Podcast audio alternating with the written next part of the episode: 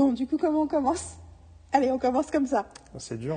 Ça va, On être, commence comme ça, ouais. ça va être le début. Le début, ça va être. Bon, alors, comment on commence? Euh, euh, euh, J'ai déjà dit trois fois. Donc, on reprend du coup. Bon, on commence comme ça. Bienvenue à des gens qui nous écoutent. nous sommes en cours d'écriture, littéralement. nous sommes en cours d'écriture de ce podcast. Nous sommes en cours d'écriture de nos vies. Nous sommes en cours d'écriture de, je sais pas, plein de projets.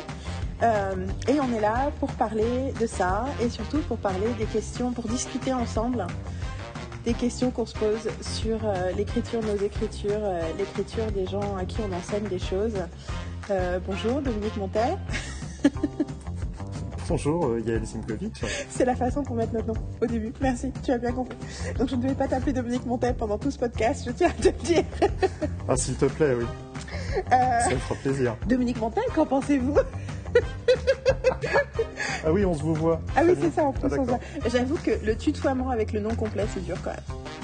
Donc, euh, donc euh, je, je, je, je préviens euh, les gens qui nous écoutent, euh, je t'appelle Dom. J'espère que ça ne te dérange pas, mais c'est le prénom que j'aime utiliser pour toi, c'est plus simple, c'est plus rapide que Dominique. Ça me va bien.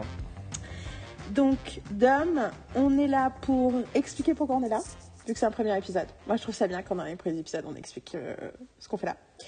Et ensuite, pour un peu donner un, un aperçu de notre vision et notre approche spécifiquement de l'écriture sérielle, qui est un, un mot d'apparatchik, mais euh, qui est le, terme le plus simple pour parler du fait de bah, notre obsession qui est l'écriture de série l'écriture de séries de fiction. Donc voilà, Euh, alors on va commencer par euh, pourquoi on est là? Dom, pourquoi ressens-tu toi aussi le besoin de discuter avec moi de ces questions-là de façon publique? Dis la vérité. Je sais pas si c'est tant un besoin qu'un réflexe déjà, étant donné que on- à chaque fois qu'on est amené à discuter, on finit toujours par parler d'écriture à un moment ou à un autre. Euh, que nos chemins euh, personnels, euh, professionnels, mais comment dire, propres, nous ont menés tous les deux à, à l'enseignement d'une façon ou d'une autre.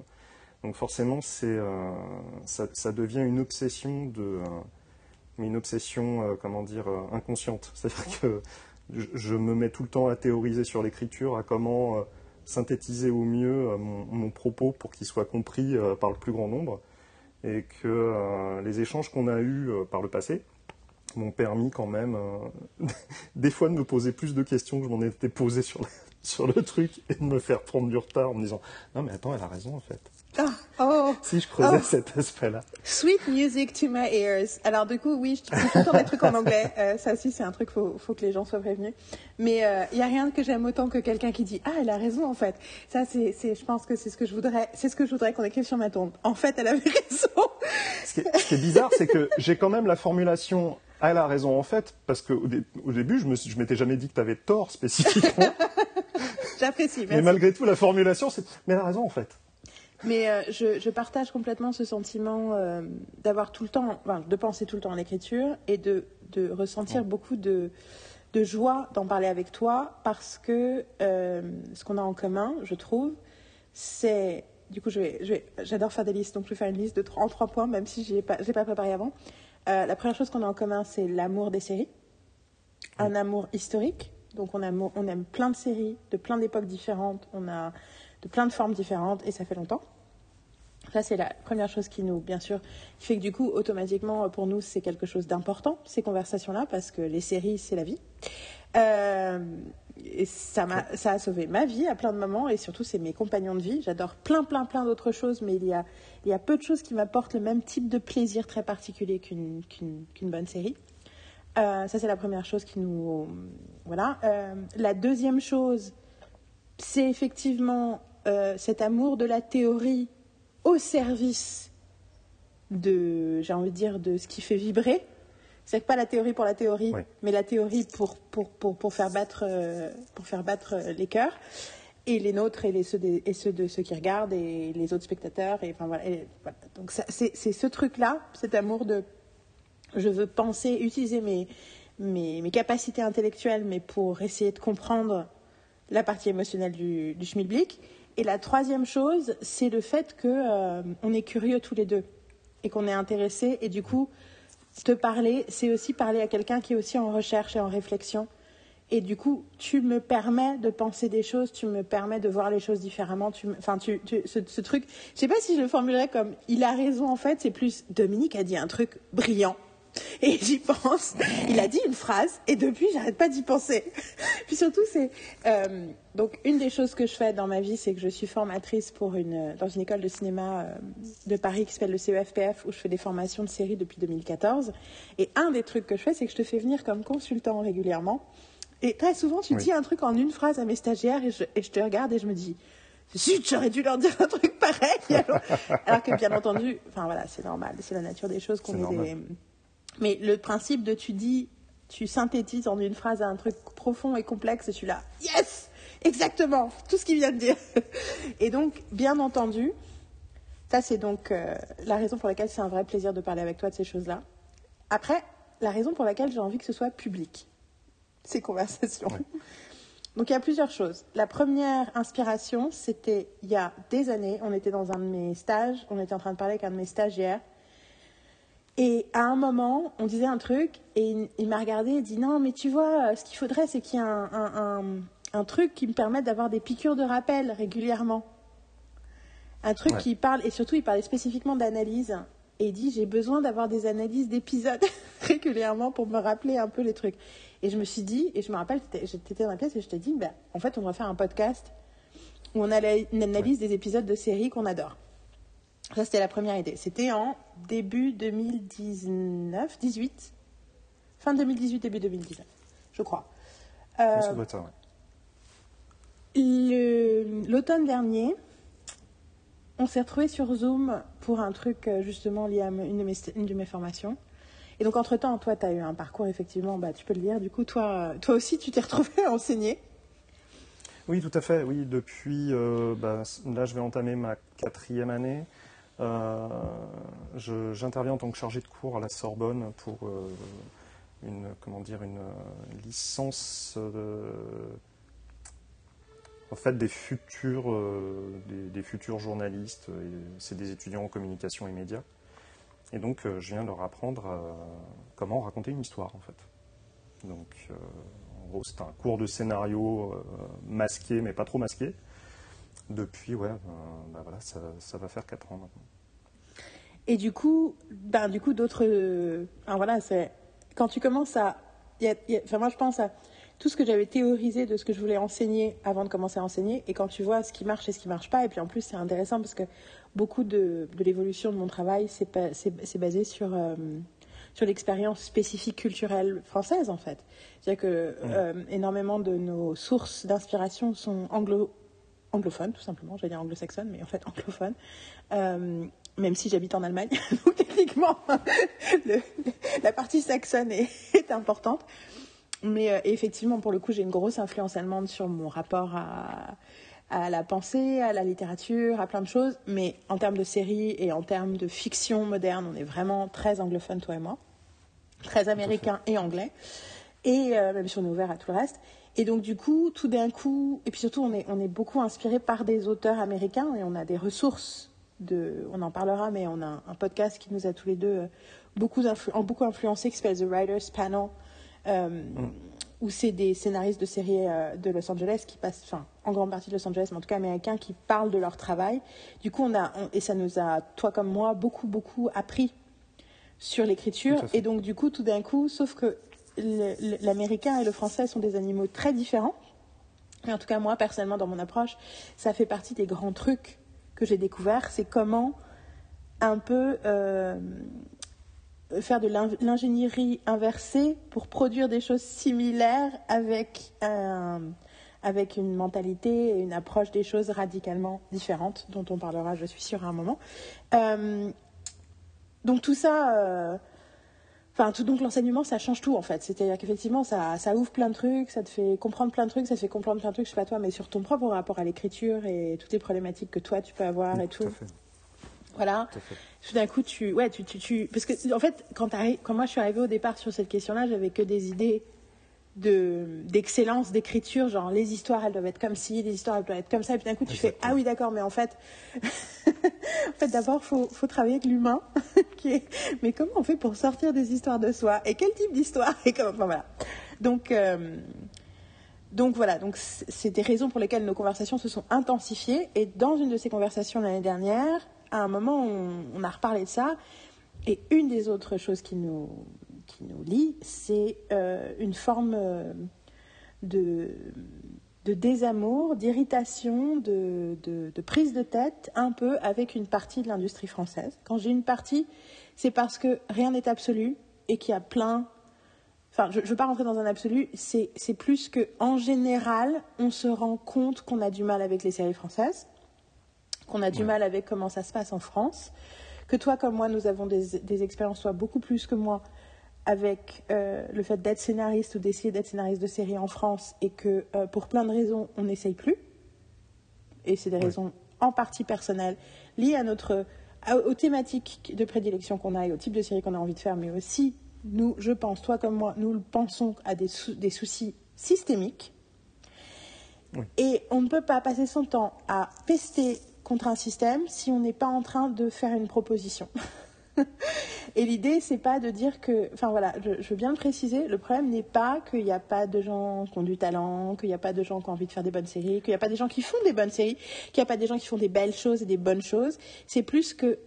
Il y, a, une espèce de constat général qui, pour moi et pour toi, nous, nous donne l'impression qu'il y a encore un truc qui. Enfin, un truc, voire plusieurs trucs qui grippent la machine et que le meilleur la meilleure façon d'en parler, c'est pas euh, de critiquer euh, tous les trucs nuls euh, qu'on trouve dans le système, mais plus de parler de, de qu'est-ce qu'on aimerait voir ou qu'est-ce qu'on a l'impression qu'il faudrait faire ou qu'est-ce que voilà. Oui, c'est la, la, critique d'un système et pas la critique d'une personne, d'un groupe de personnes, d'une chaîne ou d'une corporation, pas du tout. Hein.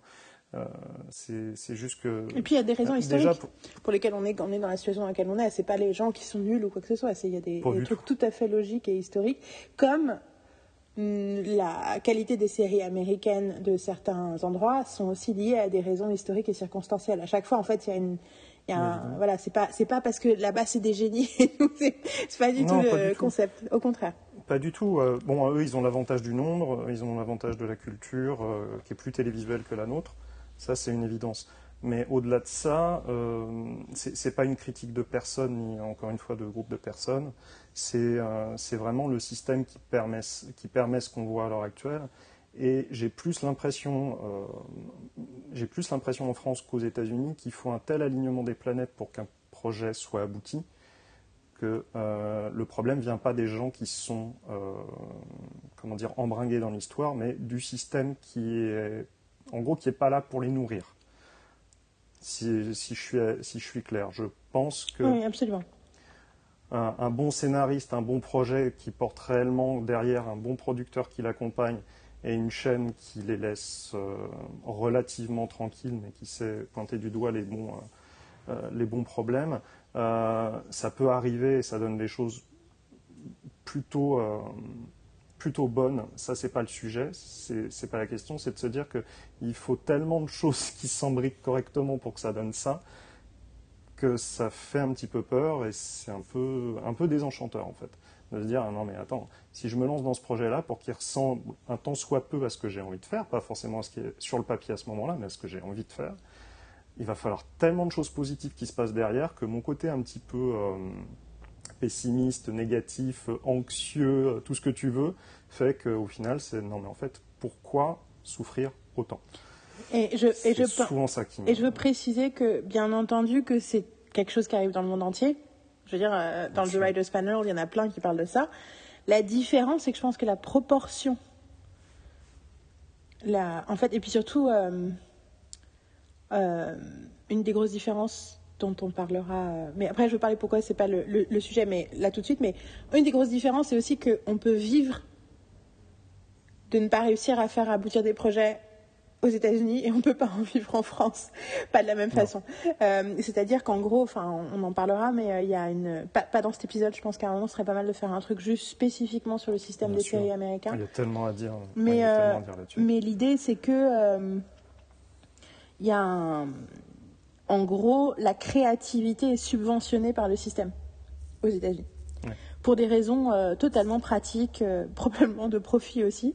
Mais du coup, on passe son temps à investir dans des projets qui ne vont pas voir le jour, mais ça permet à tous les gens qui sont impliqués dans ces projets d'apprendre leur métier. Et en fait, ça... Oui, ça euh, se fait dans un cadre... Il faudra en reparler des différences avec la France, c'est que ça se fait dans un cadre concret. C'est-à-dire qu'il y a une politique de l'écriture de, de, spec, donc des, des, scénarios qui vont acheter comme ça sans savoir s'ils vont être filmé ou pas, euh, payé comme un scénario standard, qui permet au scénariste de continuer à travailler sa créativité, à travailler sa voix. Euh, en France, ce qui se rapproche le plus de ça, c'est les aides, de manière générale. Donc c'est l'État qui se substitue au fonctionnement de l'industrie.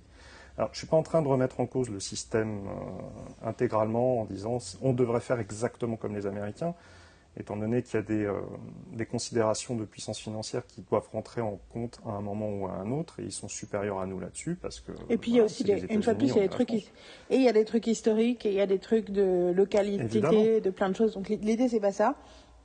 L'idée, c'est pas ça, mais l'idée, par contre, c'est de dire, en effet, eux, l'avantage qu'ils ont sur nous, c'est que au moment où ils ont une idée, ils ont une, euh, ils doivent pas se dire, pour que cette idée me rapporte quelque chose et que je puisse en vivre, il va falloir qu'elle soit achetée par une chaîne.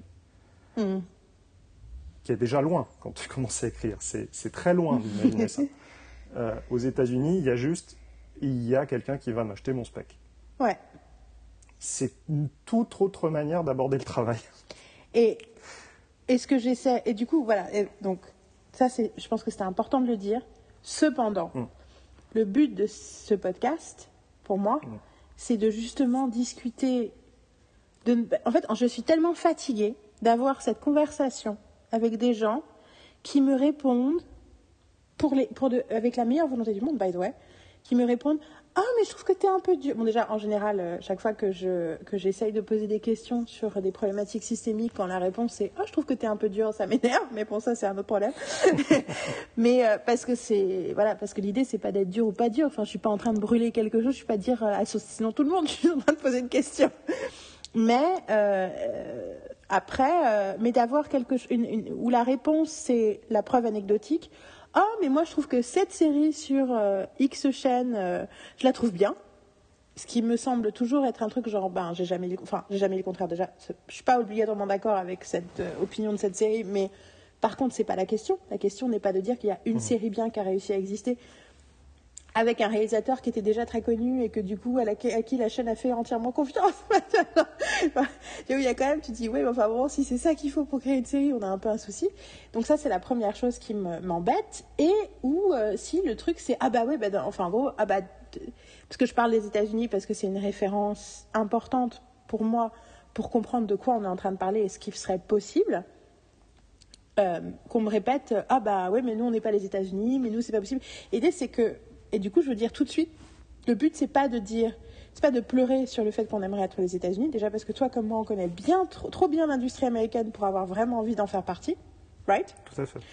Genre, jamais Moi, je, enfin, jamais. Si un jour, pour des raisons, j'arrive à un point où on m'offre un pont d'or pour créer une série aux États-Unis, je le fais, bien sûr. Mais si on vient me chercher, mais jamais j'irai là-bas pour essayer de hustle avec les 15 milliards d'autres personnes. Ça fait 10 ans qu'ils sont là-bas. Non, merci. Donc, mmh. et puis surtout, j'ai envie de faire des séries européennes. Je ne sais pas si j'ai envie que de faire des séries françaises, parce que comme je viens de le dire, j'habite en Allemagne. Mais j'ai envie de faire des séries européennes. J'ai besoin de séries européennes. J'ai envie de d'aider le schmilblick ici. J'ai pas envie de, je rêve pas d'être aux États-Unis. Je rêve d'apprendre les leçons créatives américaines qui me permettent de les, de les, de les appliquer à un, à un, monde différent qui est celui de l'Europe et qui est celui de la France, soit. Et donc ça, c'est la première chose. Et l'idée, c'est pas, on n'est pas en train de faire une critique du système qui demande une défense de ce système. On n'a pas besoin que les gens nous expliquent ce qu'on sait déjà, que les gens qui travaillent dans cette industrie font de leur mieux, que c'est difficile, que c'est compliqué. il y a plein de gens qu'on connaît, qu'on aime, qui sont dans différents niveaux de ce système. Euh, moi, j'ai rencontré des gens intelligents dans tous les postes, dans tous les types de postes. C'est pas la question. La question, c'est, ben, c'est en fait, c'est on ne veut pas avoir une plateforme sur ce qu'on n'aime pas. On va avoir une plateforme, plateforme dans le sens américain du terme, euh, sur ce qu'on aime. Donc on veut défendre la cause de ce qu'on espérerait voir et ce qu'on espérerait faire et ce qu'on imagine être euh, les aspirations de l'écriture sérielle plutôt que ce qui ne va pas. Donc bien entendu, on va se retrouver parfois, enfin j'espère, parce que je pense que c'est important, à parler de façon concrète de choses qui ne vont pas, parce qu'on en aura besoin. Mais le but, c'est d'être aspirationnel. Le but, c'est de parler de, d'un avenir positif, genre qu'est-ce qu'il faudrait pour écrire une bonne série, qu'est-ce qu'il faudrait pour faire des bonnes séries, euh, sachant que bien entendu notre obsession c'est d'abord l'écriture.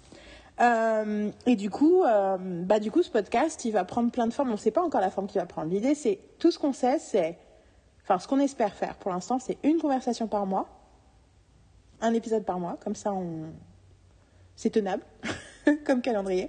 c'est raisonnable, ça va. Et je pense que l'idée que j'avais au départ, et je ne sais pas du tout si on va le suivre, mais c'était qu'on ait une conversation, que un sur trois ce soit une conversation où on parle des réflexions et des questions qu'on se pose en ce moment sur l'enseignement, sur l'écriture, sur, enfin voilà, qu'on ait une espèce de, d'échange. Et j'aime bien le mot échange parce que c'est pas un débat, c'est, vraiment une conversation, mais on la, sauf qu'on la partage avec d'autres gens. On partage en public notre réflexion du moment. J'aimerais bien qu'on fasse euh, des épisodes d'analyse. Ça, je ne sais pas encore à quoi ça va ressembler, mais l'idée qu'on prenne un pilote, une série, une saison, un truc, une scène, je sais pas, et qu'on s'amuse à l'analyser euh, pour parler de ce qu'on aime. Je pense qu'en général, d'abord des trucs qu'on aime, et puis peut-être un jour de trucs qu'on n'aime pas. Puis peut-être un jour un truc qu'on n'aime pas pour faire plaisir. mais euh, je pense que ça, ce serait cool. Et la troisième, troisième version d'épisode, ce serait des épisodes plus théoriques où toi, enfin en fait l'idée c'était euh, une fois toi, une fois moi, on parle d'un aspect théorique qu'on couvre dans nos cours et on l'explique à l'autre et on discute du coup de pourquoi, enfin on explique, genre, en fait en fait en gros on donne le cours, mais euh, l'autre en face réagit, répond, pose des questions, euh, dit mais alors du coup, enfin voilà. C'est comme si on venait, chacun dans le cours de l'autre pour dire ah ouais, mais attends, mais c'est bien parce que ça, là, là, là, là, là, avec les étudiants à côté qui regardent euh, circonspect. Et du coup, c'est quoi quand tu veux dire ça? Ça veut dire quoi? C'est quoi ça Voilà, donc. Euh... Non, mais ça serait. comment dire Si j'en avais la possibilité, c'est quelque chose qui me ferait marrer de faire euh, pendant mes cours. Ah bah c'est sûr. Euh, c'est de faire le truc à deux parce que, bah, en fait, c'est un petit peu comme l'écriture. C'est tu rebondis sur quelqu'un et et tu relances le sujet. Après, je pense qu'il y en a certains qui seraient un petit peu perdus. Je, euh, sais. Alors, franchement, si c'était toi et moi, moi, j'avoue que j'ai tendance à être très, très euh, euh, dans la tête des gens qui m'écoutent. C'est-à-dire que c'est un une de mes qualités de prof, même si en réalité, je ne sais pas pourquoi je dis même si en réalité, je je peux parler sans m'arrêter pendant des heures. Et je peux parler sans m'arrêter pendant des heures en, restant intéressante. Je le sais. Ça ne veut pas dire que c'est digestible pour qui que ce soit sur Terre, à part sur moi, pour moi-même. moi, c'est plus compliqué parce qu'ils sont entre 30 et 35. Non, non, non, mais c'était pas la question. Là, je parlais pas du cours. Je te disais en général, as a person. Ah non, non, mais je te parle d'être dans la tête des autres. Je, m'imaginais une sorte de, projection sur 35 personnes. Mais un des trucs qui me sauve, c'est que j'arrive d'être. Mais effectivement, mais pour le coup, il y a l'idée du collectif. Hein. C'est-à-dire que des fois, j'entends, je suis en train de parler et je m'entends parler comme un collectif. Puis effectivement, tu sens quand il y a des fois de la, la tension qui se disperse et tout d'un coup, tu ton, ressenti commence à être euh, éparpillé aussi. Et tu dis, hum, hum, là, de ce côté-là de la pièce, il y a des gens qui n'écoutent pas, et de l'autre côté, il y a des gens qui sont vraiment dedans. Et, euh, donc, du coup, mais, je, mais franchement, je pense, pour avoir fait plusieurs fois avec toi les trucs de consultation euh, en binôme, je pense que ce, je pense que ce serait un véritable plaisir d'enseigner avec toi euh, ah euh, je pense que en binôme, ce serait un truc. Euh, puis surtout, du coup, c'était un peu le délire de. Il y a des cours qu'on fait ensemble, il y a des cours qu'on fait séparés, il y a des sessions de travail indépendantes. Ensuite, on, du coup, ça permet de redécouvrir le travail des uns et des autres. Tu vois, si tu peux, tu vois, je suis en train d'imaginer notre curriculum. non, mais tu vois, par exemple, on fait écrire à tout le monde et tu prends la moitié des stagiaires pour la première lecture et je prends l'autre moitié. Je dis des stagiaires parce que moi j'ai des stagiaires, mais toi, ça peut être des étudiants. Puis ensuite, on inverse, comme ça, on a le regard neuf sur le travail. Enfin, Anyway. Ah, ça serait intéressant. Pardon. Donc en fait, ce, podcast est un fantasme. Ce podcast est le fantasme d'enseignement de toi et moi, les cours qu'on aimerait donner. Ou une lettre de motivation si euh, quelqu'un qui, euh, euh, qui cherche quelqu'un pour donner des cours, le scénario est intéressé par comment dire, un enseignement en binôme. Et les quelques fois où j'ai fait du binôme, je l'ai fait une fois avec un, un mec qui fait des, donne des cours de scénario, mais qui faisait aussi des, à l'époque des, des formations spéciales post-it, qui s'appelle Clément Théobald qui la dernière fois euh, enseignait, que je le connaissais, il l'enseignait à, à Montpellier. Et il était incroyable. Et c'était super. Et on a fait un ou deux cours, on était tous les deux. Parce que du coup, moi, quand je faisais venir des intervenants, enfin, quand je fais venir des intervenants, je reste là. Mais des fois, je suis là, je dis rien. Et avec lui, au contraire, il m'a dit non, non, on participe, c'est fun. Et du coup, on a fait, c'était un truc de post-it. Et du coup, enfin, we had a blast. Hmm. Et euh, en général, euh, l'enseignement en binôme, et euh, d'ailleurs, je suis en train de réfléchir à des, des, formes d'ateliers d'écriture indépendants euh, qu'on voudrait créer avec, euh, peut-être ici à Berlin, peut-être en ligne avec Carole. Et du coup, l'idée, c'est ça aussi, c'est de, de, jouer sur la le côté binôme et le côté séparé parfois. Notamment parce qu'on n'a pas les mêmes, exactement les mêmes compétences et on peut parler de choses différentes. Et on a d'ailleurs commencé à monter un projet. Faut qu'on envoie un mail à des gens. Enfin, pas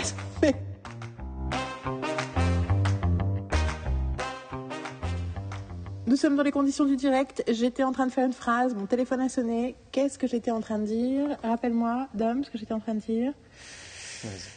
Tu ne sais pas Bah vas-y, continue, je, je vais retrouver ma pensée, vas-y. Oui, c'est ce que j'allais dire par rapport à l'enseignement à, deux et de manière générale, la discussion autour de l'écriture, c'est euh, le gros avantage de, euh, euh, comment dire, d'un enseignement où c'est une, une pratique dans laquelle il n'existe pas d'absolu. Euh, bah, tu es, en train de spoiler, en train de spoiler la suite du, es en train de spoiler la suite du programme. Mais ce que je voulais dire, c'est que effectivement, c'est pas c'est pas innocent que j'aime ce genre de forme parce que j'aime l'idée de la writers room, j'aime l'idée d'être assis autour d'une table et de parler ensemble, j'aime l'idée de l'échange d'idées, j'aime l'idée de la, de la, du leadership. Euh, par comité, j'aime l'idée euh, du fait que, euh, que même s'il y a une forme de respect hiérarchique du OK, en fait, par exemple, dans mes cours, tout le monde peut prendre la parole, cependant, euh, c'est moi qui suis quand même euh, maître de cérémonie et donc du coup, j'ai une forme de capacité à, canaliser le discours euh, que les autres, que les stagiaires n'ont pas, bien que c'est une forme qui justement, mais c'est le principe du leadership, c'est qui, qui respecte et qui leur donne les, les conditions pour lesquelles, euh, enfin voilà, qui explique les règles du jeu pour que du coup il n'y ait pas de, c'est pas quelque chose de, d'autocrate. C'est pas quelque chose de tyrannique, d'autocrate ou de voilà. c'est toujours lié à des, à des, à des conditions de communication qui sont préétablies. Euh, je pense que là, si on continue à parler, on va spoiler les trucs d'après. Donc je pense qu'il faut qu'on se bah jette. Parce que là, tu as commencé à. T'as failli le faire T'as failli le faire Ce qui montre à quel point. Mais ça fait tellement tentant. C'est parce que, mais c'est parce que on est cohérent avec nous-mêmes. C'est la bonne nouvelle.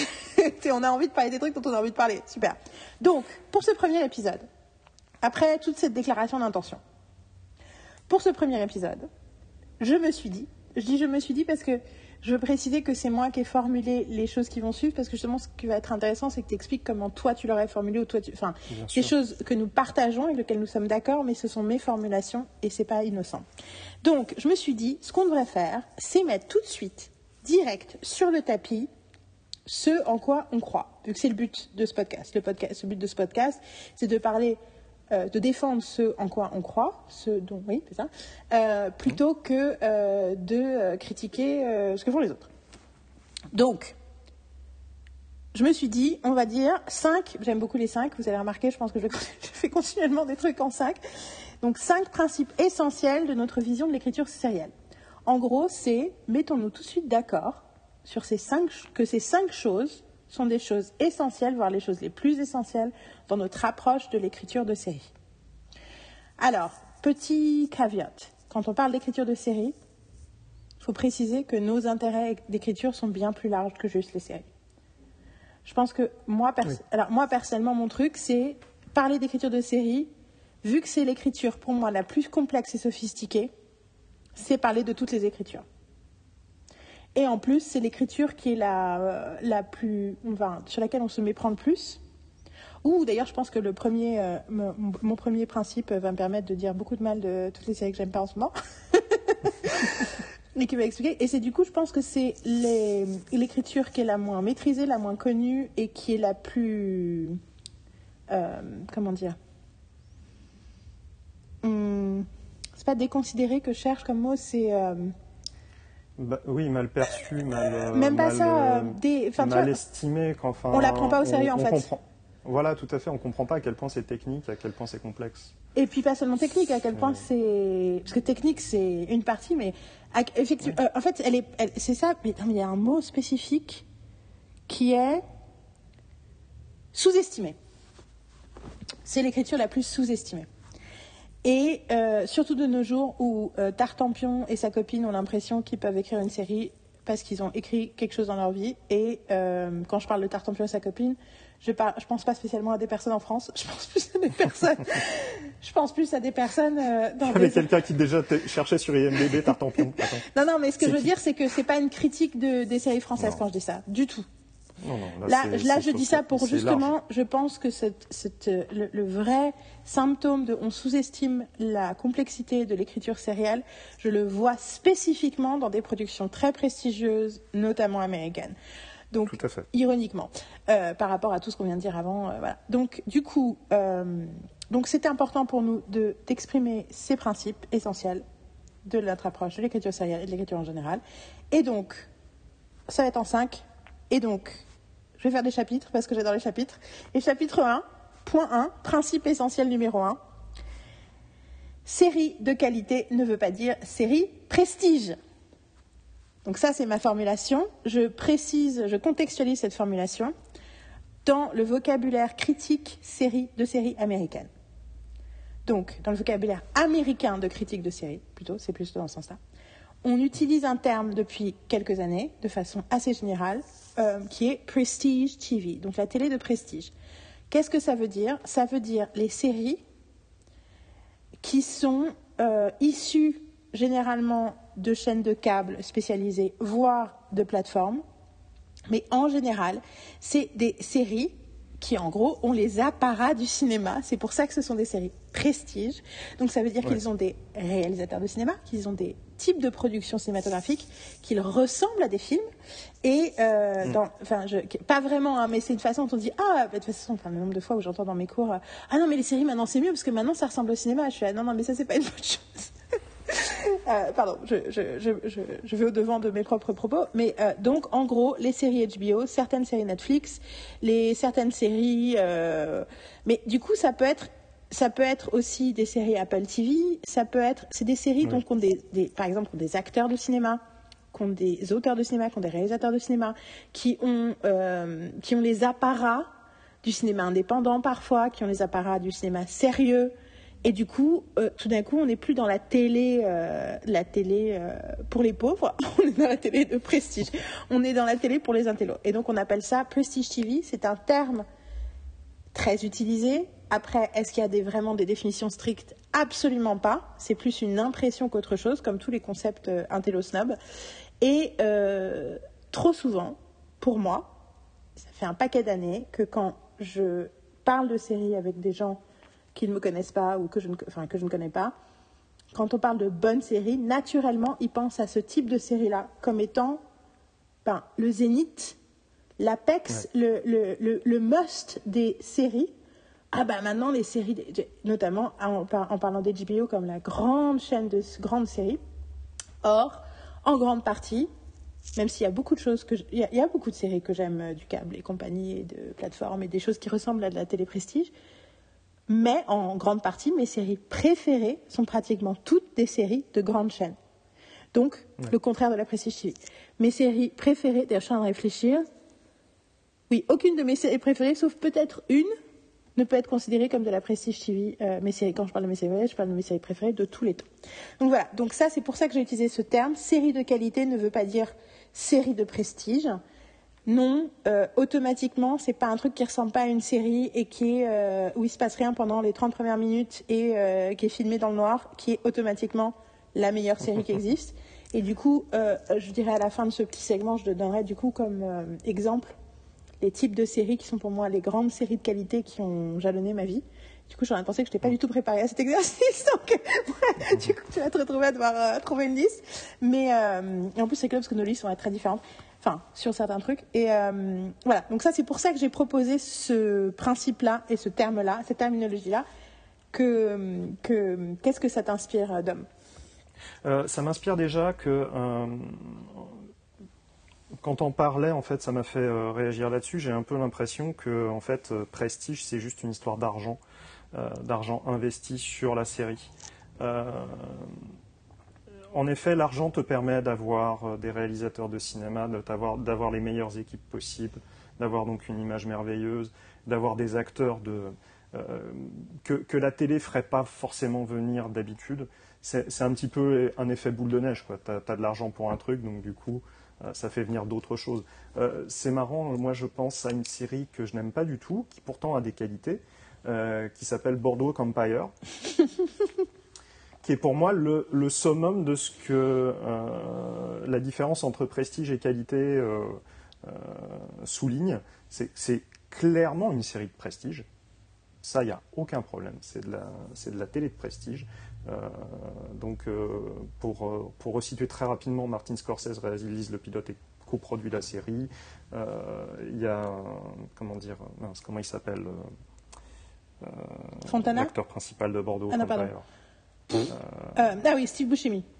Steve Buscemi, merci. Là, j'avais Michael Shannon. J'avais Michael Shannon dans la Michael Shannon aussi. Mais et surtout elle, euh, cette actrice que j'adore, euh, Kelly MacDonald, c'est ça son vrai nom? Kelly MacDonald, oui, tout à fait, qui est merveilleuse. Enfin, attention, hein, le cast. Là, pour le coup, c'est, enfin, c'est, comment dire, un alignement de, de talents sur ce sur ce projet-là, et je me suis rarement ennuyé devant une série télé. Rarement, ça m'est déjà arrivé. Donc, euh, et là, pour le coup, on voit l'argent à l'image. C'est riche, c'est foisonnant. Et donc, j'ai ouais, un peu la sensation que bah, à partir du moment où tu as de l'argent, tu peux faire de la prestige. Est-ce que ça sera bon pour autant? Bah, euh, C'est comment dire une autre considération derrière. Et euh, moi aussi, enfin après il y a aussi la perception de, de prestige qu'on a eu en France, c'est que la prestige la télévision de prestige est arrivée aux États-Unis à la fin des années 90. je veux juste préciser, est-ce que en France, on n'utilise pas le mot télé de prestige pour parler de complètement autre chose? Jean Rézé, quand tu as dit télévision de prestige, ça m'a fait truc. Est-ce que télévision de prestige, c'est pas euh, les séries d'époque euh, du France 2 hmm. qui se passe au 19e Juste, euh, je veux juste préciser non, on parlera plus de la télévision de patrimoine à la limite. ah voilà, merci. Mais du coup, télévision de prestige, soyons clairs, ça commence avec Les Sopranos, voilà, tout à fait, et, ça, et, ça, Breaking Bad et les, toutes les séries HBO de de ces dernières années, qu'on le veuille ou non. Euh, Tout à fait. Hein. Donc voilà, HBO, euh, mon Showtime, c'était la version un petit peu plus, euh, un petit peu plus crue et moins prestige de d'HBO. Bingo, dans mon top 5, c'est une des, une des séries, c'est une série Showtime de avant la version de la période prestige. Ah oui, ça. Je viens une de mes séries fétiches, c'est Queer as Folk, et Queer as Folk, c'est 2000, donc c'est pile, c'est pile le moment où avant que ce soit vraiment prestigieux. Et c'est, et d'ailleurs, en termes de réal et de machin, tu sens que les premières saisons, ils n'ont pas du tout les moyens qu'ils vont avoir, euh, pour le coup, euh, dans les dernières saisons qui sont très jolies à regarder. Pardon, continue. Mais euh, effectivement. oui, il y, a eu, une révolution formelle de la télévision américaine avec, avec HBO. donc Les Sopranos, Six Feet Under, mais même je pense à une série qui précède un peu ça, qui est Oz, qui est vraiment celle qui a essuyé les plâtres à ce niveau-là. Et Sex and the City entre les deux, il y a Sex and the City et Sex and the City. Entre les deux, il y a Sex and the City. Au point de vue narratif, mais aussi au point de vue visuel, au point de vue de montage, au point de vue euh, de thématique. Euh. Enfin, en tout, euh, ce qui est une façon de dire, on ne, on ne reproche pas à HBO d'avoir existé, loin de là. Et puis d'ailleurs, une de tes séries fétiches absolues est une série HBO, il me semble. dans ton, enfin, ce que j'imaginerais être dans ton top 5, il y a une série HBO dedans au moins. Euh, et du coup, euh, voilà, c'est pas la question. C'est la question, c'est juste effectivement, euh, c'est pas parce que. L'apport fondamental de comment dire de qu'HBO a eu et, et ces chaînes-là ont eu, c'est de proposer un autre genre de télévision sur des durées de, enfin des, des longueurs de saison plus courtes. Et ça, c'est une forme de révolution quand même aux États-Unis, parce qu'on était sur le format 22, parce que l'obsession des Américains, même encore aujourd'hui pour les séries network, c'est d'atteindre les 100 épisodes pour une série, parce que les 100 épisodes, c'est jackpot financier. 100 épisodes, ça veut dire syndication, ça veut dire rediffusion sur les chaînes locales et tout ça, et ça veut dire les millions qui tombent. Oui, donc, donc petite précision. absolu d'une série, c'est d'arriver à 100 épisodes. Petite précision, dans les systèmes américains, il y a la chaîne et il y a souvent un gros studio qui est parfois de la même entité, mais on s'en fout. Mais en gros, du coup, c'est que le studio fait son fric sur la distribution. Donc, sur les 100 premiers épisodes, à l'époque, maintenant ça a changé les règles de syndication, mais en tout cas pendant très très très longtemps, et puis à un moment c'était passé à 88, whatever. Mais en tout cas, avant un certain nombre d'épisodes, ton seul client c'était la chaîne qui te commandait la série. Et potentiellement, sauf qu'à l'époque ça n'existait pas, euh, des DVD ou des ventes à l'étranger ou des choses comme ça. Mais à un moment, à partir d'un certain nombre d'épisodes, tu avais le droit de vendre des droits de rediffusion et tout d'un coup, effectivement, euh, tu rentabilisais euh, la production de ta série parce que tu pouvais. Voilà, je, je, juste je précise, c'est ça la syndication et c'est ah, c'est comme ça que ça marche. Et que du coup, et du coup, la longévité. Et il y, a un, y a un site qui s'appelle, euh, je sais plus comment, mais pendant une époque, un des trucs, c'est The Cancellation Bear, qui était donc euh, le, qui, qui, donnait des news sur les potentielles euh, problématiques d'annulation ou pas de séries. Et il disait dès le départ, je ne parle que des séries grandes chaînes, donc du network, parce que on est toujours sur le monde des séries américaines, je précise, parce que au câble toute la politique est différente et on ne peut pas prédire ce qui va se passer, alors que dans les networks, on peut prédire par rapport aux problématiques de d'audience et tout ça. Et à un moment, ils avaient mis un truc, ils avaient dit, euh, les séries en saison 3, on part du principe qu'elles vont être renouvelées. Il n'y a pratiquement aucune série en saison 3 qui ne se fait pas renouveler parce que l'investissement des trois premières saisons va être vraiment rentabilisé avec la quatrième. Du coup, il n'y a aucun intérêt à, arrêter, euh, arrêter une série au bout de trois saisons. Et c'est très intéressant parce que c'est quand même des trucs assez récents qui n'existaient pas avant. voilà.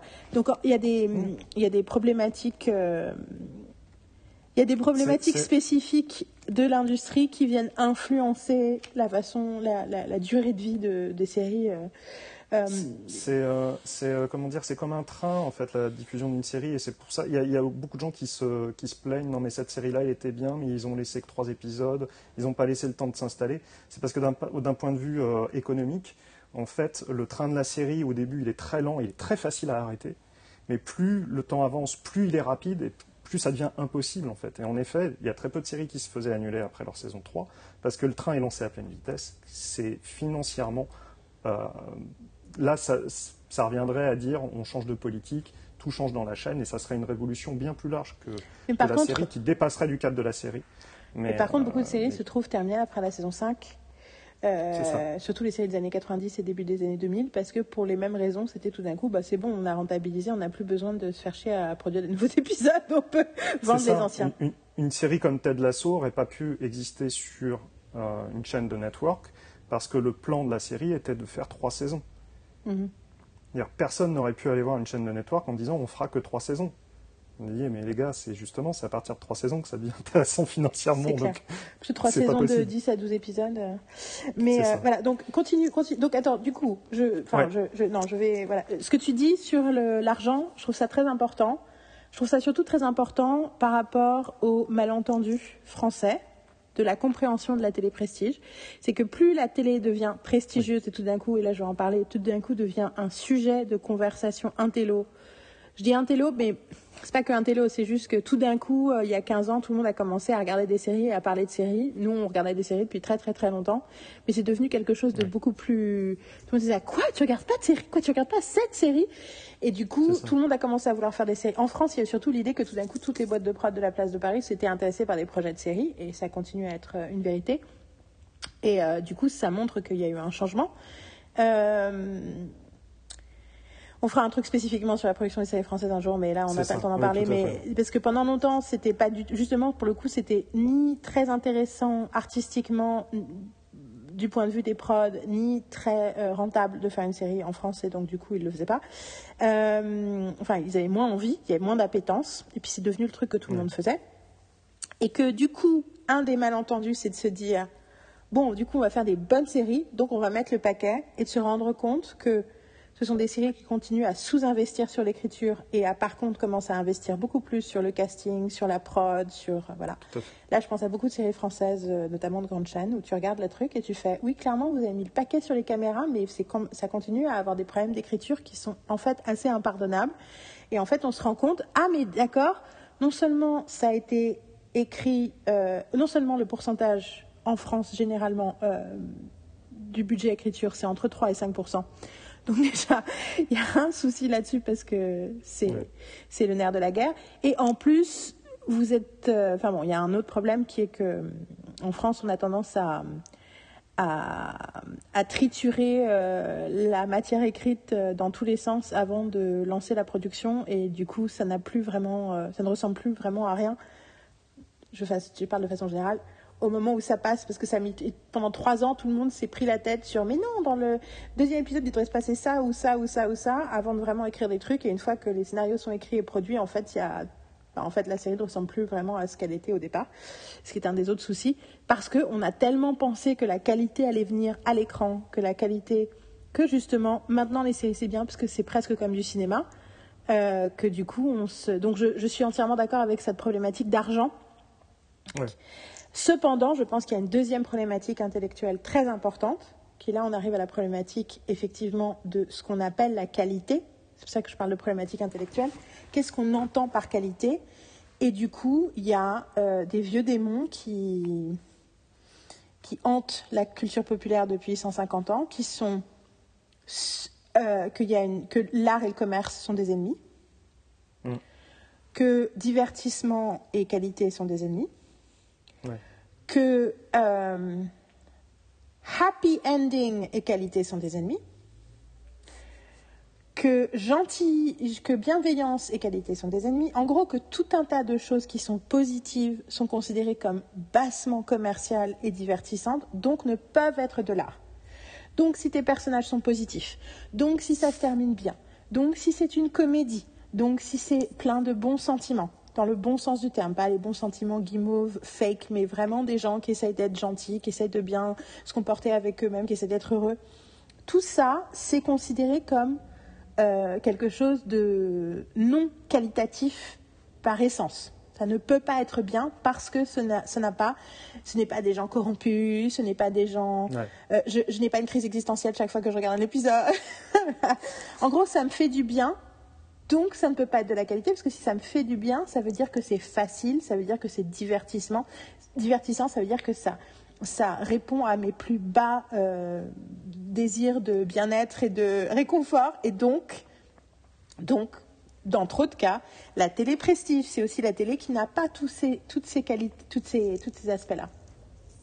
C'est, euh, comment, je pense que c'est le mauvais enseignement qu'on peut retirer euh, de l'explosion de la, de la, télé de prestige, parce que Les Sopranos, Oz, euh, Six Feet Under, il y avait des anti-héros, en tout cas des, des gens, bon, moins, moins Six Feet Under, mais il y avait quand même des, anti, des anti-héros à la tête de la série. La dernière saison de Six euh, Feet Under, c'est le truc le plus déprimant que j'ai vu de ma vie, quoi. Je, ne suis pas allé au bout de Six Feet Under. moi, je suis allé au bout. Je trouve formidable. Et j'ai euh, aimé plein de choses, mais la dernière saison, c'est une espèce vraiment de genre, en fait, enfin, tu sais, il y a une espèce de truc où tu as l'impression que jusque-là, ils essayent d'être heureux dans leur vie. Puis il y a un truc dans la dernière saison, en fait, bah non, en fait. Euh, après, c'est, enfin, bon, c'est spécifiquement par rapport à un personnage, et je veux pas spoiler, mais peut-être que les autres, mais c'est quel personnage qui a une telle qui impose tellement son regard sur le monde au reste de la série. Euh, que voilà. Après, pour le coup, euh, une des, un des personnages les plus euh, complexes et fucked up au départ se retrouve peut-être à être un des personnages qui a une trajectoire la plus lumineuse et positive. Donc du coup, je suis assez heureuse de ça. Mais, justement, je pense que c'est un, un mauvais enseignement de se dire que tu, tu fais de la télévision de qualité à partir du moment où tu mets quelqu'un euh, de, tu mets un, anti-héros à la tête de, ta série. les Américains se sont permis ça quand, quand cette télévision est arrivée parce qu'ils étaient un peu, peut-être un peu frustrés de ne pas pouvoir le faire sur leurs autres projets. Mm-hmm. Parce que la politique des, des networks, c'est l'inverse, c'est justement d'avoir quelqu'un de positif. Donc là, d'un seul coup, on leur dit vous faites ce que vous voulez. Bah forcément, si tu es frustré pendant des années de ne faire que des personnages positifs, tu vas dire bah, je vais proposer ça, donc des personnages, des anti-héros. Je vais foutre un anti-héros à la tête de ma série. Mais c'est pas ça qui fait de la qualité. Ça a juste été une conséquence euh, du cheminement euh, chez les Américains. Et nous, on se dit ah bah non. Là, en, parfois, c'est ce que j'entends. Bah non, tu vas avoir des personnages qui euh, qui sont qui sont des forces que tu aurais pour habitude plutôt à considérer comme étant quelque chose de négatif. Ça me fait toujours pareil, marrer quand on parle de The Wire comme étant... Euh, attention, hein, The Wire, j'adore, c'est une des plus grandes séries euh, que j'ai pu constater. Après, c'est une des plus grandes et en même temps pas du tout un cas d'école. c'est ça, c'est absolument pas un modèle. Ça peut pas être plus un cas à part. c'est ça. Euh, et à la limite, ce qu'on a à apprendre de The Wire, c'est dans la spécificité qu'ils se sont autorisés à avoir et que du coup il faut s'autoriser à avoir de plein d'autres façons différentes par rapport au, au, sujet qui vous habite et qui voilà c'est mais c'est pas l'idée c'est pas de faire The Wire et, euh, et euh, quand j'entends euh, quand j'entends que quelque part The Wire est dans la même mouvance que les Sopranos, bah non, parce qu'en fait le, les héros de The Wire ne sont pas spécifiquement des anti-héros, à proprement parler. En fait, quand, quand tu décortiques The Wire, tu t'aperçois que tout le monde essaye de faire de son mieux. Mhm. Tout le monde essaye d'être justement d'avoir une démarche positive, mais ils sont broyés par le système. Tu as dit quelque chose de passionnant. Je suis contente que tu aies dit quelque chose de passionnant parce que nos auditeurs vont l'entendre, mais moi je ne l'ai pas entendu parce que ça a coupé. Est-ce que tu peux répéter ta phrase, s'il te plaît? J'ai entendu, tu as fait A, tu as été figé, ensuite j'ai entendu système. voilà, alors donc, ce sont tous des gens qui essayent de faire le, mieux qu'ils peuvent, du mieux qu'ils peuvent, d'arranger les choses, mais ils sont broyés par le système. Ah, exactement. Donc l'antagoniste est le système dans The Wire, et tous les autres personnages sont quelque part des protagonistes. Euh, c'est ce qui la rend brillante, c'est ce qui la rend euh, justement, euh, comment dire, impossible, je pense, à dupliquer d'une certaine manière. C'est quand, quand j'entends quelqu'un, je vais, je vais faire, je vais faire mon The Wire chez des, millions de personnes qui rient dans ma tête. mais euh, non, et puis surtout, et puis surtout, moi, le truc de départ de The pour moi, c'est que c'est des personnes, c'est créé par des personnes qui ont vécu dans cette ville, qui ont été flics, qui ont été profs, qui ont été journalistes, qui du coup pour eux c'est leur, enfin du coup, du coup, il, se trouve que c'est leur regard sur le monde. Mais en fait, c'est le rôle de chacun, et on va arriver, c'est dans le deuxième point, ça. Euh, c'est le rôle de chacun de savoir c'est quoi mon regard sur le monde, c'est quoi ce que moi j'ai raconté, c'est quoi ce que moi j'ai vu, c'est quoi ce que moi je peux partager avec le monde. C'est pas effectivement de reproduire un truc qui, a l'air génial de l'extérieur. C'est euh, et du coup The Wire est génial parce que c'est ça. Et puis bon après il y a aussi l'idée que c'est le début d'HBO et que début d'HBO ils avaient ils laissaient une forme de créativité et de liberté et j'ai l'impression qu'aujourd'hui c'est le contraire parce que pour moi justement HBO est dans des problématiques spécifiques qui fait que toutes leurs séries sont euh, des gens euh, complexes au bord de la crise de nerfs, euh, mais qui n'ont jamais vraiment de crise de nerfs ou, vont voir un psy. sauf la série où on allait voir le psy dans une qui s'appelle une treatment. non, mais tu vois ce que je veux dire? Et avec ce truc que je ne peux pas supporter, qui est conflit, conflit, conflit, conflit. Parce que c'est pour moi une mauvaise interprétation d'une règle de scénario qui est que you need conflict, sauf que conflict en anglais ne veut pas dire la même chose que conflit. Donc déjà, il y a le problème de la traduction, mais aussi même j'ai l'impression pour certains Américains, il y a la problématique de penser conflit égale problème égale engueulade. Alors que moi, le terme que j'aime utiliser avec mes stagiaires, c'est le mot de tension. Parce que la tension, c'est pas automatiquement négatif, c'est pas automatiquement une opposition. La tension, ça peut être de la séduction, ça peut être de l'attraction, ça peut être euh, de la, de la, de l'excitation, de l'attente, du suspense. Il y a plein de types de tensions qui sont possibles. Et, euh, Exactement. Le dernier truc que je voudrais dire, euh, après tu me dis si toi, euh, enfin si tu avais. Oui, oui, oui, c'est que du coup, euh, spécifiquement, je parle de trucs sous-estimés parce que, que c'est une écriture sous-estimée parce que du coup, de nos jours, donc Tartampion et sa copine font des séries.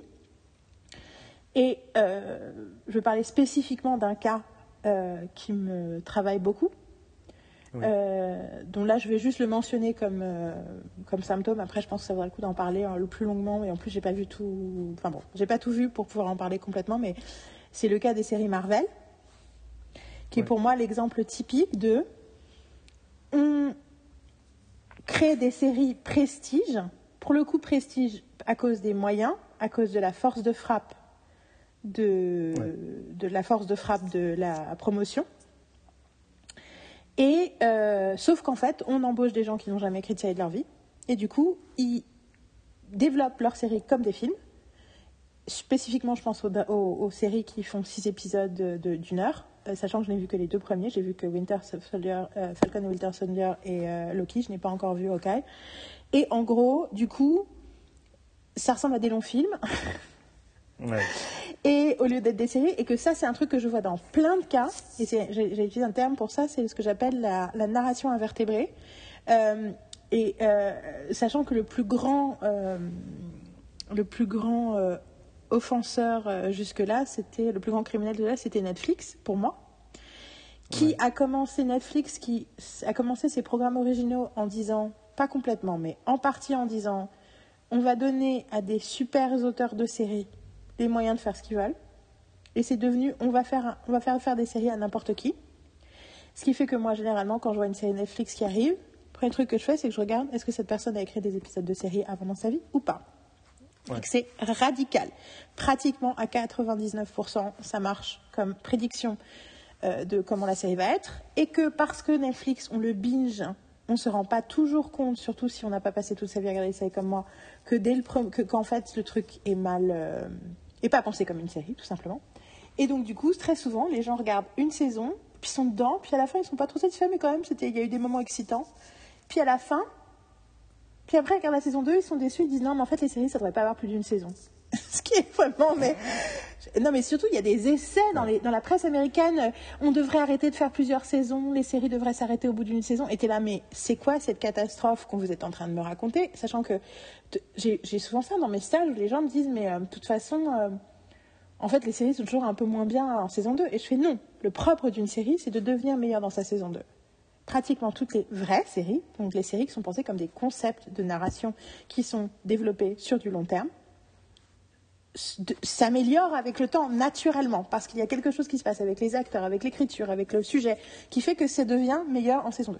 Si ça ne devient pas meilleur en saison 2, c'est qu'il y avait un problème. Enfin, c'est mon, c'est mon, ma façon de penser, c'est qu'il y a un vice de forme. Oui, je suis d'accord. Ce qui ne veut pas dire que ces, by the ces séries n'ont pas le droit d'exister ou sont pas intéressantes, n'ont pas des choses géniales qui se passent dedans. Ça veut juste dire qu'en termes de séries, elles ont un vice de forme.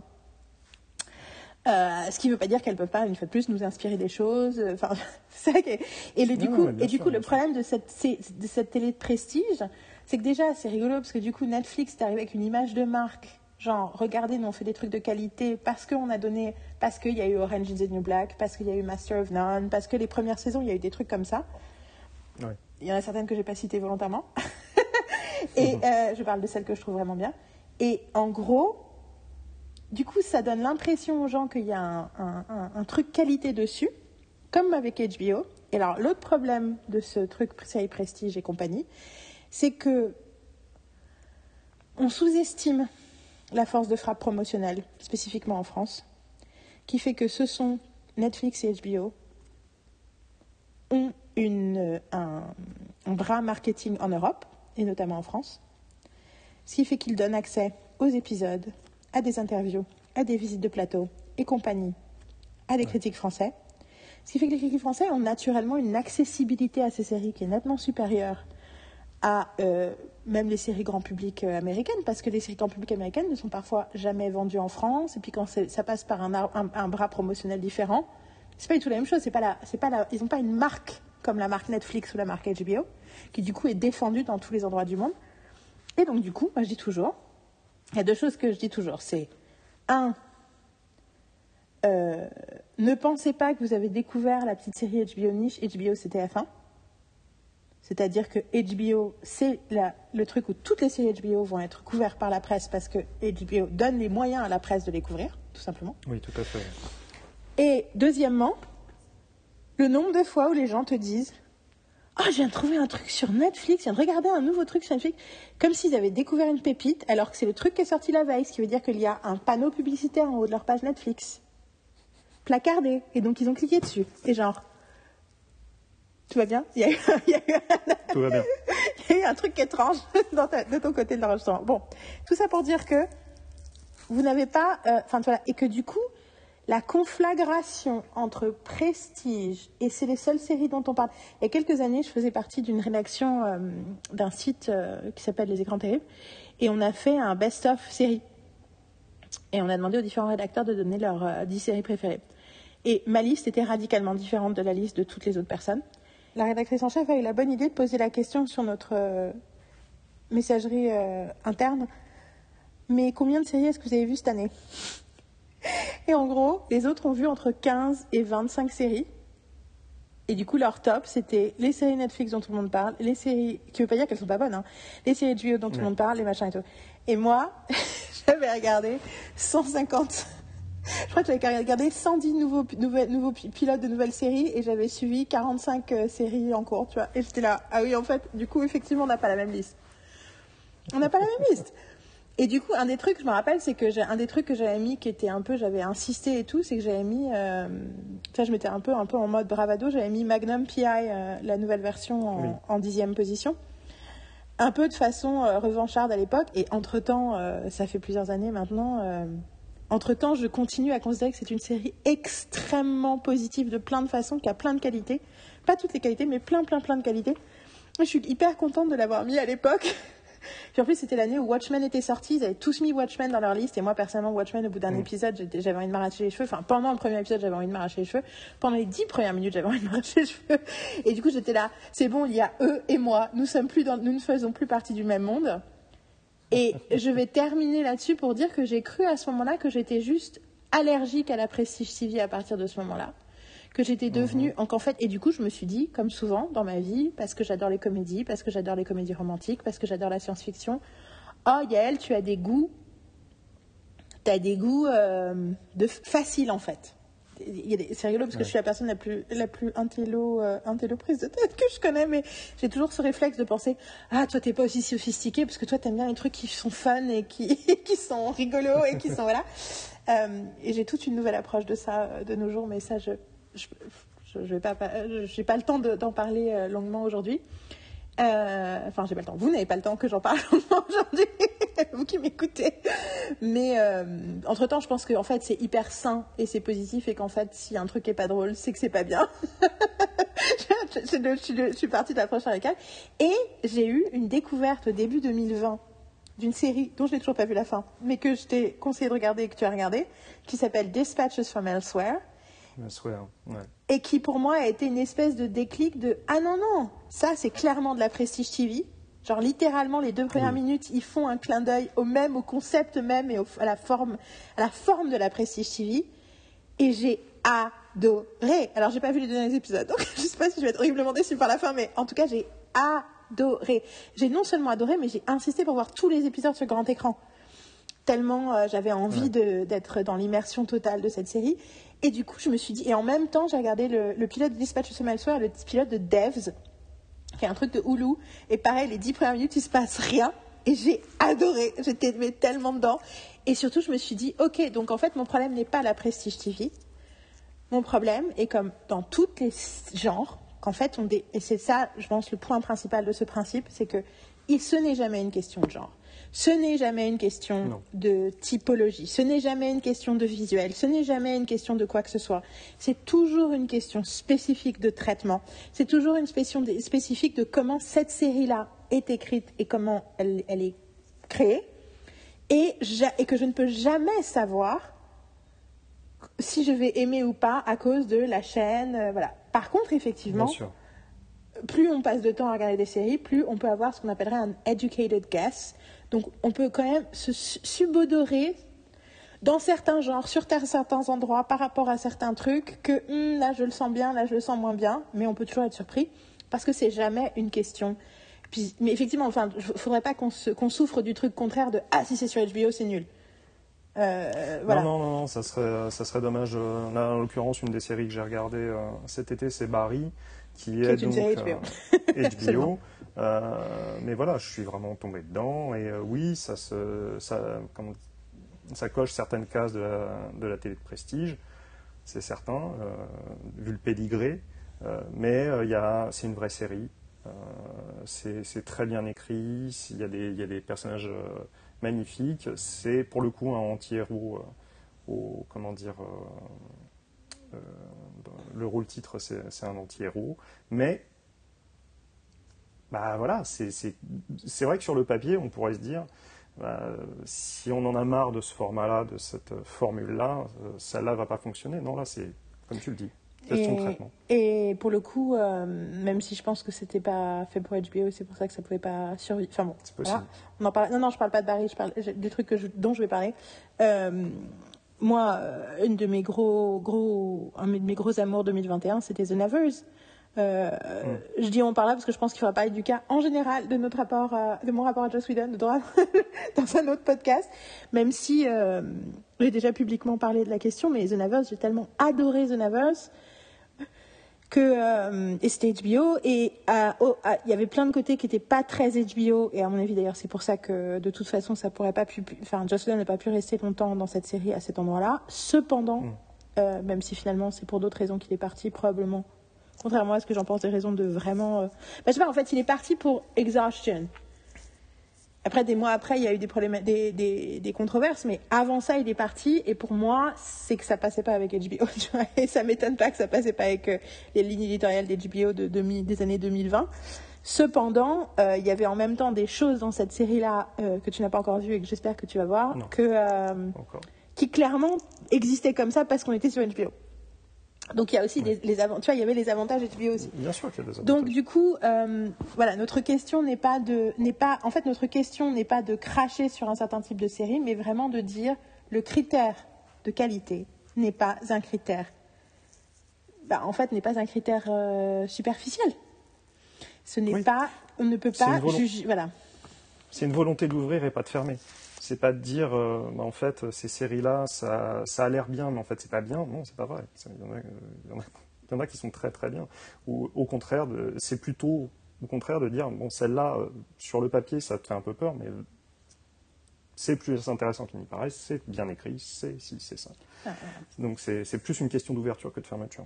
Et donc l'idée c'est qu'effectivement il y a des séries de qualité sur tout type de chaîne dans tout type de genre dans tout type de mode et il y a, il y a plein de types de qualités différentes des choses 25 ans que je le dis, ma bonne dame. 25 ans que je le dis. Non, mais, non, mais c'est tu as ce truc de. Bah, il y a des séries que j'aime regarder pour cette chose-là, pour cette chose-là, pour cette chose-là, et il y a des séries qui arrivent à faire merveilleusement bien certaines choses que d'autres n'arrivent pas à faire, même si elles sont. Euh, moi, enfin, moi, je parle tout le temps du fait que en France, Plus belle la vie sert quelque chose, sert un, sert une, euh, un type de narration mieux que la plupart des autres choses euh, qui existent. ce qui ne veut pas dire que c'est une type de narration qui est pour tout le monde. C'est pas la question. Mais en tout, cas, mais c'est une forme, c'est une qualité. Euh, mais ça reste des qualités. Euh, et du coup, et du coup, voilà, c'est le principe numéro un. je pense que non, mais voilà, je pense que c'est très. Et voilà, je pense que la leçon c'est, comme toujours, beware of the narrative. Faites attention à la connotation que vous associez à des genres et à des types de fiction. Euh, c'est dangereux de se dire non mais moi j'aime les séries mais j'aime pas n'importe quelle série. Euh, enfin nous c'est ce qu'on pense mais faites attention jusqu'à quel point ce n'est pas n'importe quelle série n'est pas lié à des représentations artistiques, critiques euh, qu'on mal vieilli et qui sont problématiques de, euh, effectivement, euh, comme je dis, c'est à partir du moment où votre critère de sélection, c'est. Enfin, tu vois, le coup du happy end, je veux dire, ça fait des centaines d'années, des dizaines d'années, je sais centaines d'années, mais que l'idée de. Les, ah, les films américains. Ah, ce film est trop américain ça se finit bien. Ce truc de. Un happy end, c'est une faiblesse intellectuelle. Ouais et qui du coup malheureusement a été a tellement appris par les Américains que maintenant il y a plein de films que les films indépendants américains maintenant je peux plus les regarder parce qu'ils savent plus finir une histoire bien. Et je suis là non mais en fait vous vos fins en queue de poisson merci. Je suis française je connais j'ai pas besoin que vous. Parce que ça c'est le non, truc. mais après après, c'est d'un point de vue historique, c'est qu'en fait, le, lien entre le cinéma indépendant de 2020 est très fort avec le, avec le cinéma commercial des années 70. Et le cinéma commercial des années 70 était considéré comme étant euh, un futur succès commercial si la fin était une fin triste. Oui, non, mais c'est ça. C'est. euh, Mais enfin bon, tout ça pour dire que, que tout ça est lié à des. Enfin, que, que tout ça c'est bien plus profond que juste, que juste le truc que vous avez regardé cette semaine. Il y a, il y a, des, il y a des connotations culturelles qu'il faut prendre en. Prendre en auxquelles auxquelles il faut réfléchir quand on. ré- pour essayer d'être honnête avec son propre regard. Parce que je sais pas si cette phrase était claire, mais tu, tu vois ce que je veux dire? Non, je, je comprends. Deuxième point, le sweet spot, c'est au croisement de l'inspiration et de l'exécution. Il y a quelques mois, j'ai regardé une super vidéo qui était Michael Schur, créat- co-créateur de The Office, co-créateur de Parks and Recreation, co-créateur, ces deux premiers avec Greg Daniels, co-créateur de Brooklyn Nine-Nine avec Dan Gour et créateur de The Good Place, entre autres choses, qui parlait avec John Stewart, qui est un comique américain satirique, satiriste politique, qui est un énorme euh, géant dans mon imaginaire culturel, euh, qui a une grosse, grosse influence sur moi. Euh, il discutait du dernier bouquin de Michael Schur, qui est du... Donc The Good Place est une série qui parle de questionnements philosophiques et pendant la pandémie, il a écrit un bouquin inspiré de toutes les réflexions qu'il a eues pendant qu'il écrivait avec ses co-auteurs The Good Place. Et donc pour parler du bouquin, ils étaient euh, dans. C'est sur internet, hein, ça s'appelle. C'est au 92. c'est- C'est 92Y, c'est apparemment un centre culturel juif assez connu. 92Y D'accord. à New York. Et euh, il y a plein. En fait, tu regardes et tu as plein de talks et tu fais Ah Je me fais, faut que tous que je les regarde. Et, euh, et à un moment, John Stewart pose une question à Michael Schur par rapport à The Good Place en lui disant d'expérience quand quelque chose hit the sweet spot between inspiration and execution et bla bla bla bla bla. Il dit d'autres trucs et tout. Mais cette phrase, j'ai fait ah John Stewart vient de dire en une phrase le truc que j'essaye de- d'expliquer euh, en 200 phrases depuis des années. Et ce truc, c'est que postulat de départ, une série a besoin de plus d'engagement émotionnel, créatif, personnel que n'importe quel autre type d'écriture. Parce que vu que c'est un monstre de structure, il faut lui mettre beaucoup, beaucoup Ouais. d'âme pour faire en sorte que ce soit autre chose que juste une machine. Donc, il faut l'inspiration et le, le- le- le caractère personnel de cette inspiration est essentiel. Pour moi, c'est le premier et c'est le point de départ de- du travail avec moi, c'est de parler déjà de ce qui, ce, qui, ce qui habite en nous et qui a besoin de sortir de nous. Cependant, il y a un moment même si je crois que l'écriture de série, c'est, du jardinage et donc il faut tailler au fur et à mesure et on ne faut pas tout prévoir à l'avance, il y a un moment où l'exécution, donc l'artisanat, le travail, l'œuvre, euh, la mécanique, euh, la structure, euh, la relecture, la reprise, toutes ces choses concrètes, techniques, doivent entrer en jeu afin de faire que cette inspiration devienne quelque chose euh, d'efficace, d'intelligible, d'accessible pour les personnes externes qui vont les découvrir. Donc, que en gros, il y a la créativité d'un côté et il y a l'artisanat de l'autre, et qu'on a besoin de savoir parfois quelle casquette on a euh, quand on est en train de travailler pour savoir si. Parce que du coup, les règles sont radicalement différentes. Les règles pour, pour, pour, pour protéger la créativité et les règles pour être des bons exécuteurs, pour être des bons ingénieurs. En fait, c'est ça. Il y en a un, c'est l'artiste, c'est le peintre et c'est l'ingénieur. Et quand t'es. ouais, J'aime bien cette. euh, cette, euh, ouais. Et du coup. euh, on a, c'est pas les mêmes règles, c'est pas les mêmes règles de discussion, de collaboration, de, tout, est, tout est différent en fait. Oui, tout à fait. C'est un peu comme euh, il y a une, il y a un moment euh, que j'adore particulièrement dans Buffy. Donc je le dis tout de suite, ma série préférée c'est Buffy. Pour les gens qui écoutent ce podcast sur ma chaîne de podcast, vous êtes au courant. Pour les gens qui découvrent, voilà. Et il y a une, euh, dans le début de la saison 4, il y a un moment où Willow qui a commencé à faire de la magie, mais qui a un peu un moment de plateau dans sa pratique de la magie, parle à Buffy du fait qu'elle est bloquée.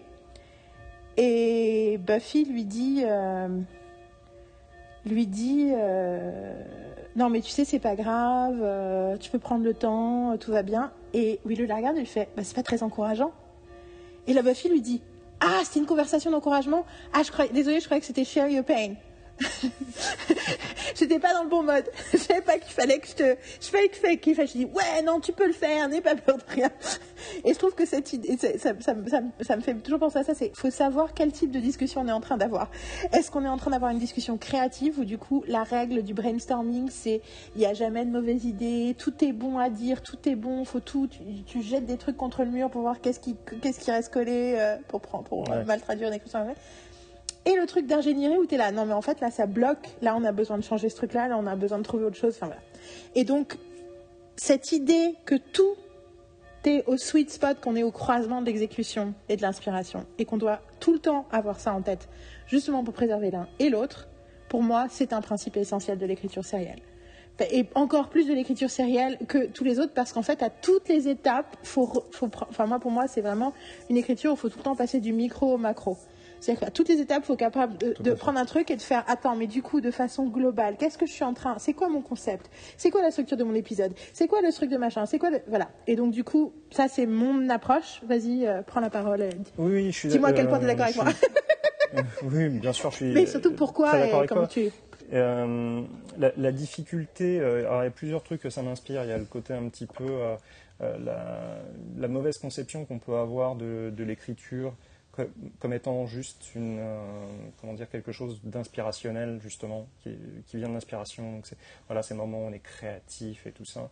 Comme si on passait sous silence l'aspect technique et l'aspect ingénierie, euh, qui est extrêmement présent euh, dans le scénario. Pour moi, c'est un savant mélange des deux. et le, problème qu'on peut avoir des fois, c'est que bon, notre ADN de scénariste à l'intérieur n'est pas forcément euh, à 50% inspiration, à 50% exécution. Et donc, ça, euh, je me fais l'avocat là du travail collaboratif, surtout sur, euh, sur les séries, mais autour de tout type d'écriture, ça, peut être, ça peut être intéressant.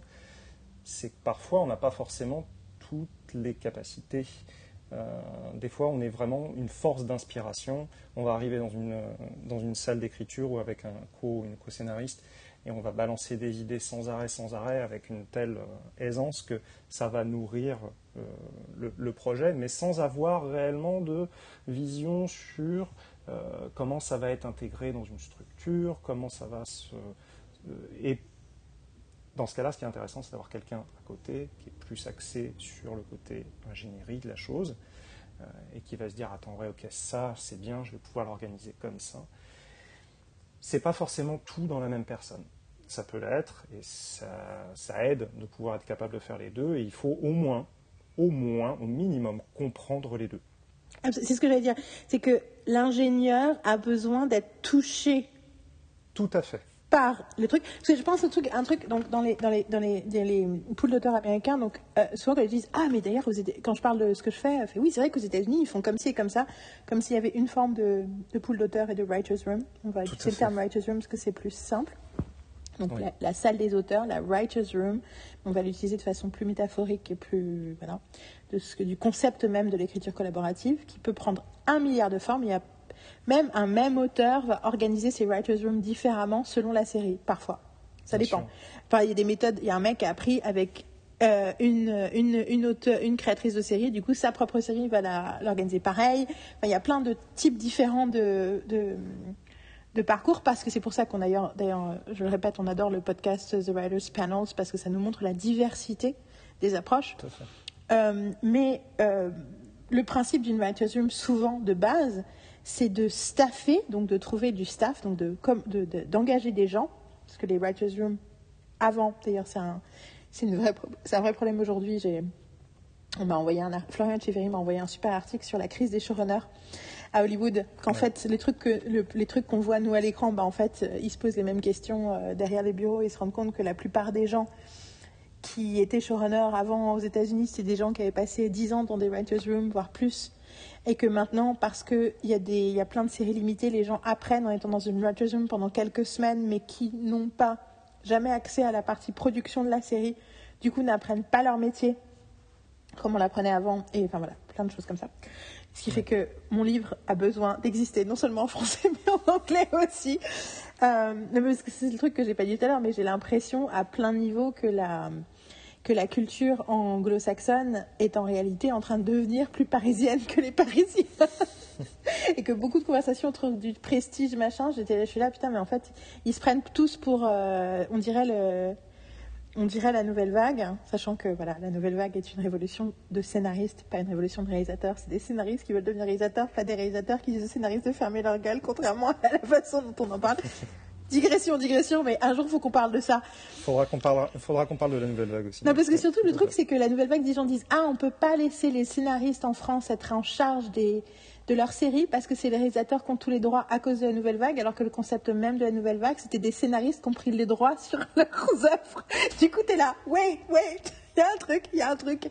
Et franchement, j'ai réalisé ça il y a un an. Pendant des années, j'ai suivi le mouvement et la même logique que tout le monde. Et tout d'un coup, je me suis arrêtée, je me dis, mais en fait, les mecs de la nouvelle vague, leur truc, c'était on veut pas que vous, vos réalisateurs là à deux balles euh, réalisent nos films alors que c'est nous qui les avons écrits. Enfin, en grande partie, il y avait ça quand même. Passons. Tout ça pour dire que euh, je m'égare, je m'égare, je m'égare, je souffre d'un trouble de l'attention, je tiens à le dire tout de suite, euh, que le principe, c'est d'embaucher des gens qui ont des talents différents. Et un des trucs, c'est qu'il y a des gens que tu embauches dans ta writer's room parce que ils ont un vécu qui est lié à ton histoire. Et ça, c'est un truc qui m'a... Genre, tout le monde n'a pas besoin d'être scénariste. Euh, ce qu'on a besoin, on a besoin de gens. Et du coup, l'idée de base, c'est euh, il y a des gens qui sont doués en structure narrative, il y a des qui, il y a des gens qui sont bons pour les dialogues, il y a des gens qui sont bons pour les blagues, il y a des gens qui ont, qui ont une, vie incroyable qui fait qu'ils ont plein d'histoires, il y a des gens qui sont des gros nerds qui passent leur temps à lire les news, du coup ils ont plein d'informations, de faits divers, de trucs, parce que voilà, dans certaines séries c'est ça dont tu as besoin. Et il y a même des gens qui sont pas brillants, mais qui sont qui créent toujours de la bonne humeur, qui font très bien le café, qui prennent les notes. non, mais, le truc de je, ne, je, ne, pourrais pas fonctionner aussi bien si je n'avais pas cette personne bienveillante qui était là pour m'aider à fonctionner. C'est un vrai truc, quoi. Et donc, toute cette. Donc, et, du coup, mais cependant, il faut quand même, je pense, que l'inspiration, donc la vision créative, artistique, personnelle, émotionnelle de la série, soit comprise et acceptée. Et en parallèle, il faut que tous ces gens qui ont le sens de qui ont euh, des idées, des machins, des trucs, mais qui comprennent pas la structure narrative, il faut quand même qu'ils que, enfin qu'ils comprennent pas, qu'ils n'ont pas le truc automatique d'en faire de la structure narrative, qu'ils respectent, qu'ils comprennent et qu'ils voient ce que les ingénieurs sont capables de faire. Parce que si euh, si c'est pas compris, c'est un vrai problème. Mais je veux revenir à la, au truc euh, de base qui est que euh, cette inspiration, je veux préciser on a tendance en France à penser que imagination et inspiration, c'est quelque chose qui est à l'extérieur de toi. Ou c'est quand tu inventes des choses qui ne font pas partie. Il y a un, peu un truc que quand, tu quand, tu te, quand tu racontes des trucs de ta vie, c'est pas vraiment d'imagination, c'est pas vraiment de la créativité, c'est vraiment. Et donc je tiens juste à préciser, dans, spécifiquement dans le cas de série où il faut tenir longtemps, si, tu ne t'intéresses pas à ton, ta propre vie dans le sens pas spécialement que tu veux raconter l'histoire de quelqu'un qui a la même vie que toi, mais quelqu'un qui a la même, qui a des parcours émotionnels que toi tu as traversés, ou qui a, ou, des gens que tu connais, ou de choses que tu as perçues, ou des choses que tu as vécues. En fait, moi je dis toujours, il faut qu'on ait besoin de toi pour écrire cette série, en fait. Donc, si tu es en train d'essayer d'écrire la meilleure série avec une idée de génie de série, mais que c'est pas un truc, c'est une idée de génie externe à ton, expérience du monde. Oui, tout à fait. Et eh ben en fait, on n'a pas besoin de toi pour l'écrire. Il y a plein d'autres gens pour l'écrire. Ton job d'auteur et de scénariste, c'est de raconter des choses que personne d'autre ne peut écrire. Et effectivement, d'utiliser des outils narratifs d'ingénierie qui existent pour d'autres gens, mais d'avoir une substantifique moelle qui, qui, bah, qui est ton, ton regard spécifique sur le monde, qui est euh, et, ça c'est un truc très dur pour les Français parce que l'idée de la responsabilité individuelle, l'idée que moi je suis dit que mon que ce qui est intéressant chez moi c'est pas ce que j'ai appris à l'école, ce que j'ai lu dans des livres ou ce que j'ai eu l'intelligence d'imaginer, mais c'est qui je suis. C'est très très dur. Alors que les Américains c'est le contraire, c'est le premier truc qu'ils pensent. Quoi qu'il arrive, je suis.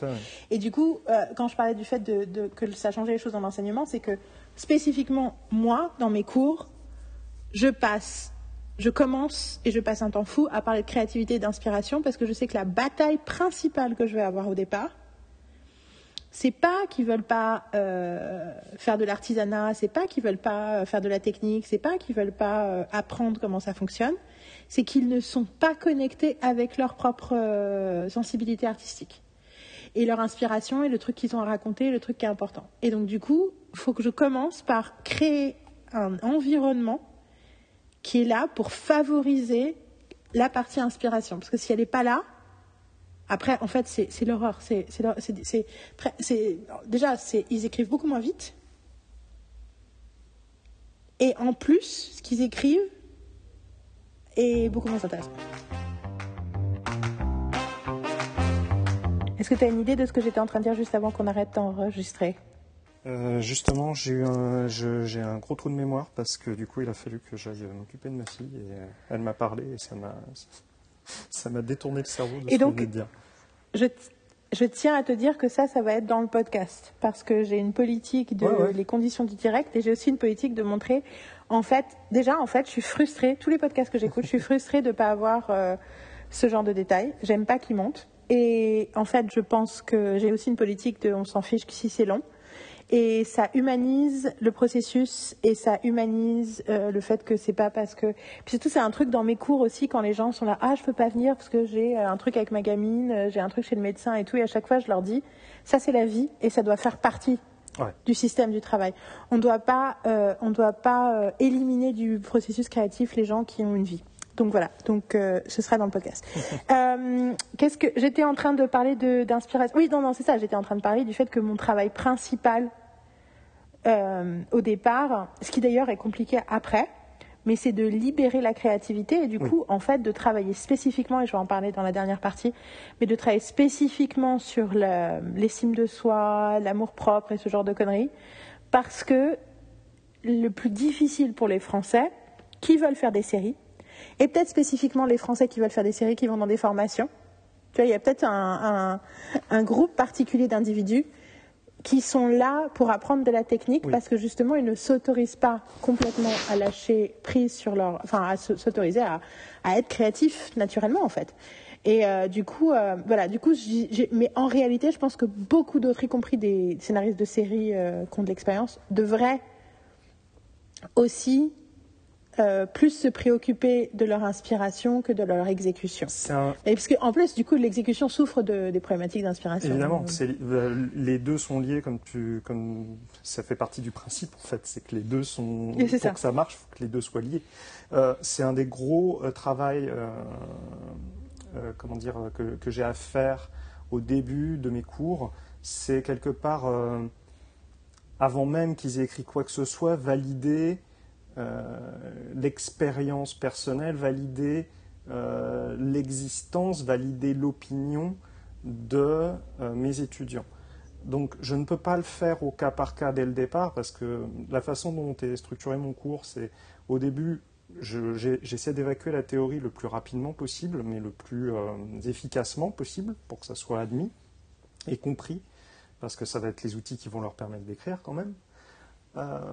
Et euh, après, on se lance dans un atelier où là, j'ai des échanges avec les étudiants, ce qui était euh, très euh, rock'n'roll l'année dernière parce qu'ils étaient à peu près 20-25 par cours. Donc pendant deux heures, faire des entretiens en, comment dire, en tête à tête, c'est très compliqué avec autant de monde.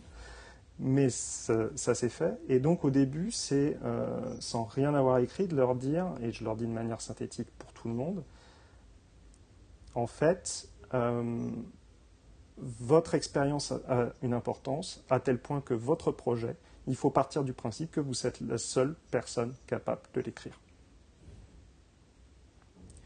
Donc j'essaye de leur balancer ça dans la tête. Et en fait, c'est là, euh, quand on aborde euh, la question de la note d'intention, donc là, on l'aborde de manière technique, à l'intérieur, je mais quand même que le gros, la grande importance de la note d'intention, c'est de dire clairement que vous êtes la seule personne à écrire ce projet. Voici pourquoi.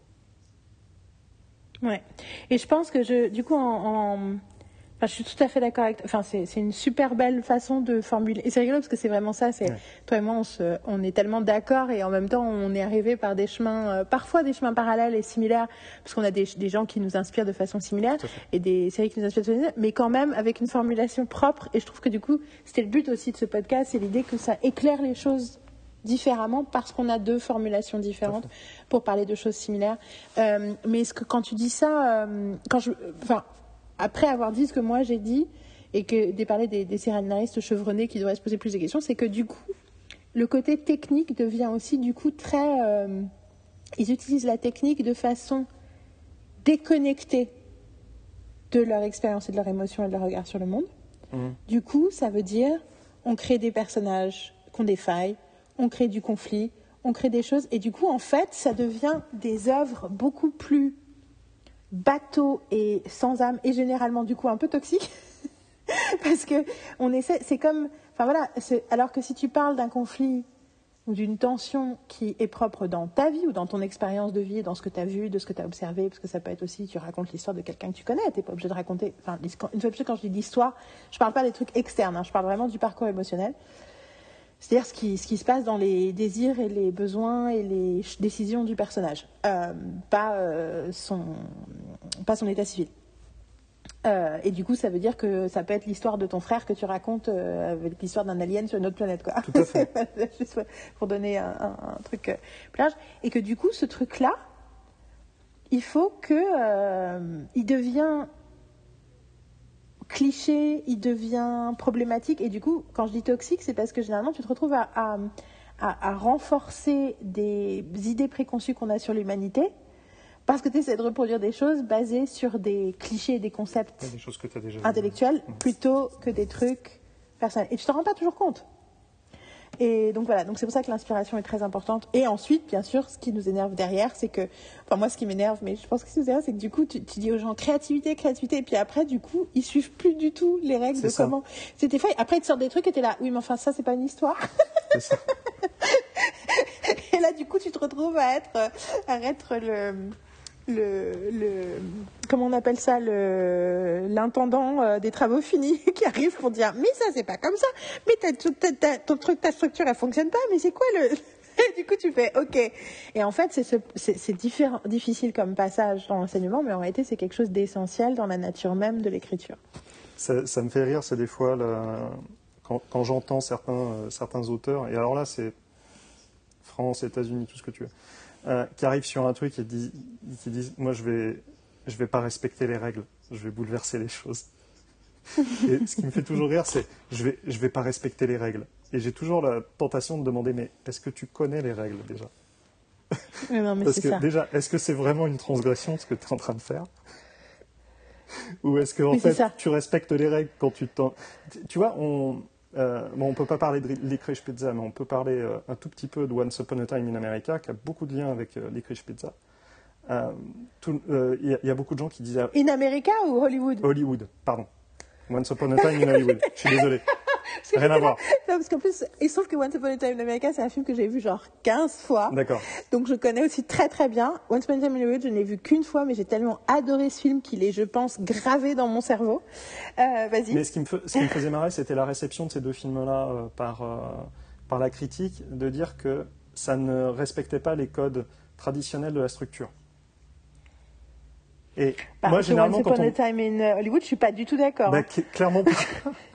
non mais genre, les gars, surtout le mec, vous l'avez connu pour Pulp Fiction. Bien euh, sûr. en fait, il, il, ré, et il recrée. En fait, mais il fait ce truc que fait euh, que fait Lin-Manuel Miranda dans Hamilton et qui est un truc qui me passionne et qui est en fait qu'entre temps j'ai j'ai eu, je suis allée voir à New York, on a vu Hamilton. J'étais obsédée par Hamilton et on l'a vu en vrai. On a eu un coup de bol. Quelqu'un avait l'accès. Bon, passons. Ça nous a coûté cher, mais beaucoup beaucoup moins cher que ça coûtait aux autres gens dans, assis à côté de nous. Et je me suis dit, à quoi bon chercher à voir un truc que tu connais par cœur En plus, c'est une autre production, tu vas être Mm. déçu. Enfin, je me suis moi-même, même si j'y étais, tu vois. Et en fait, quand je l'ai vu, j'ai eu une pensée que j'avais jamais eue en écoutant Hamilton, ce qui m'a fait genre, waouh. Donc, Hamilton, c'est une comédie musicale révolutionnaire, si vous voulez, qui parle de tout, qui est euh, incroyablement bien écrite et de plein de points de vue différents euh, en termes de structure, en termes de psychologie de personnage, en termes de ce que ça raconte, des thématiques et en termes de, d'écriture même des chansons. Et ce que j'ai réalisé en regardant le truc, c'est qu'en fait le protagoniste de Hamilton, c'est nous. D'accord. C'est-à-dire que Hamilton, parce qu'un des trucs spécifiques dans Hamilton, c'est que c'est l'histoire d'un mec de sa naissance à sa mort. Donc déjà, c'est le truc, c'est la mort de la narration, ça. Comment veux-tu raconter une histoire de la naissance à la mort de quelqu'un qui a vraiment existé? Vu que la vie n'est pas, ne suit pas une forme traditionnelle de narration, right? Et en plus, du coup, c'est en deux actes. Donc Alexander Hamilton, c'est un, des, un des, founding fathers, un des pères fondateurs de l'Amérique. Et euh, donc la spécificité, c'est que c'est à 60% une comédie musicale hip-hop et que tous les protagonistes principaux ne sont pas blancs, sont des non-blancs, euh, notamment le créateur est portoricain. Euh, et donc voilà, donc il y a tout un truc de, de juxtaposition, toutes ces choses-là pour parler de l'Amérique de façon à la fois ancienne et moderne à la fois.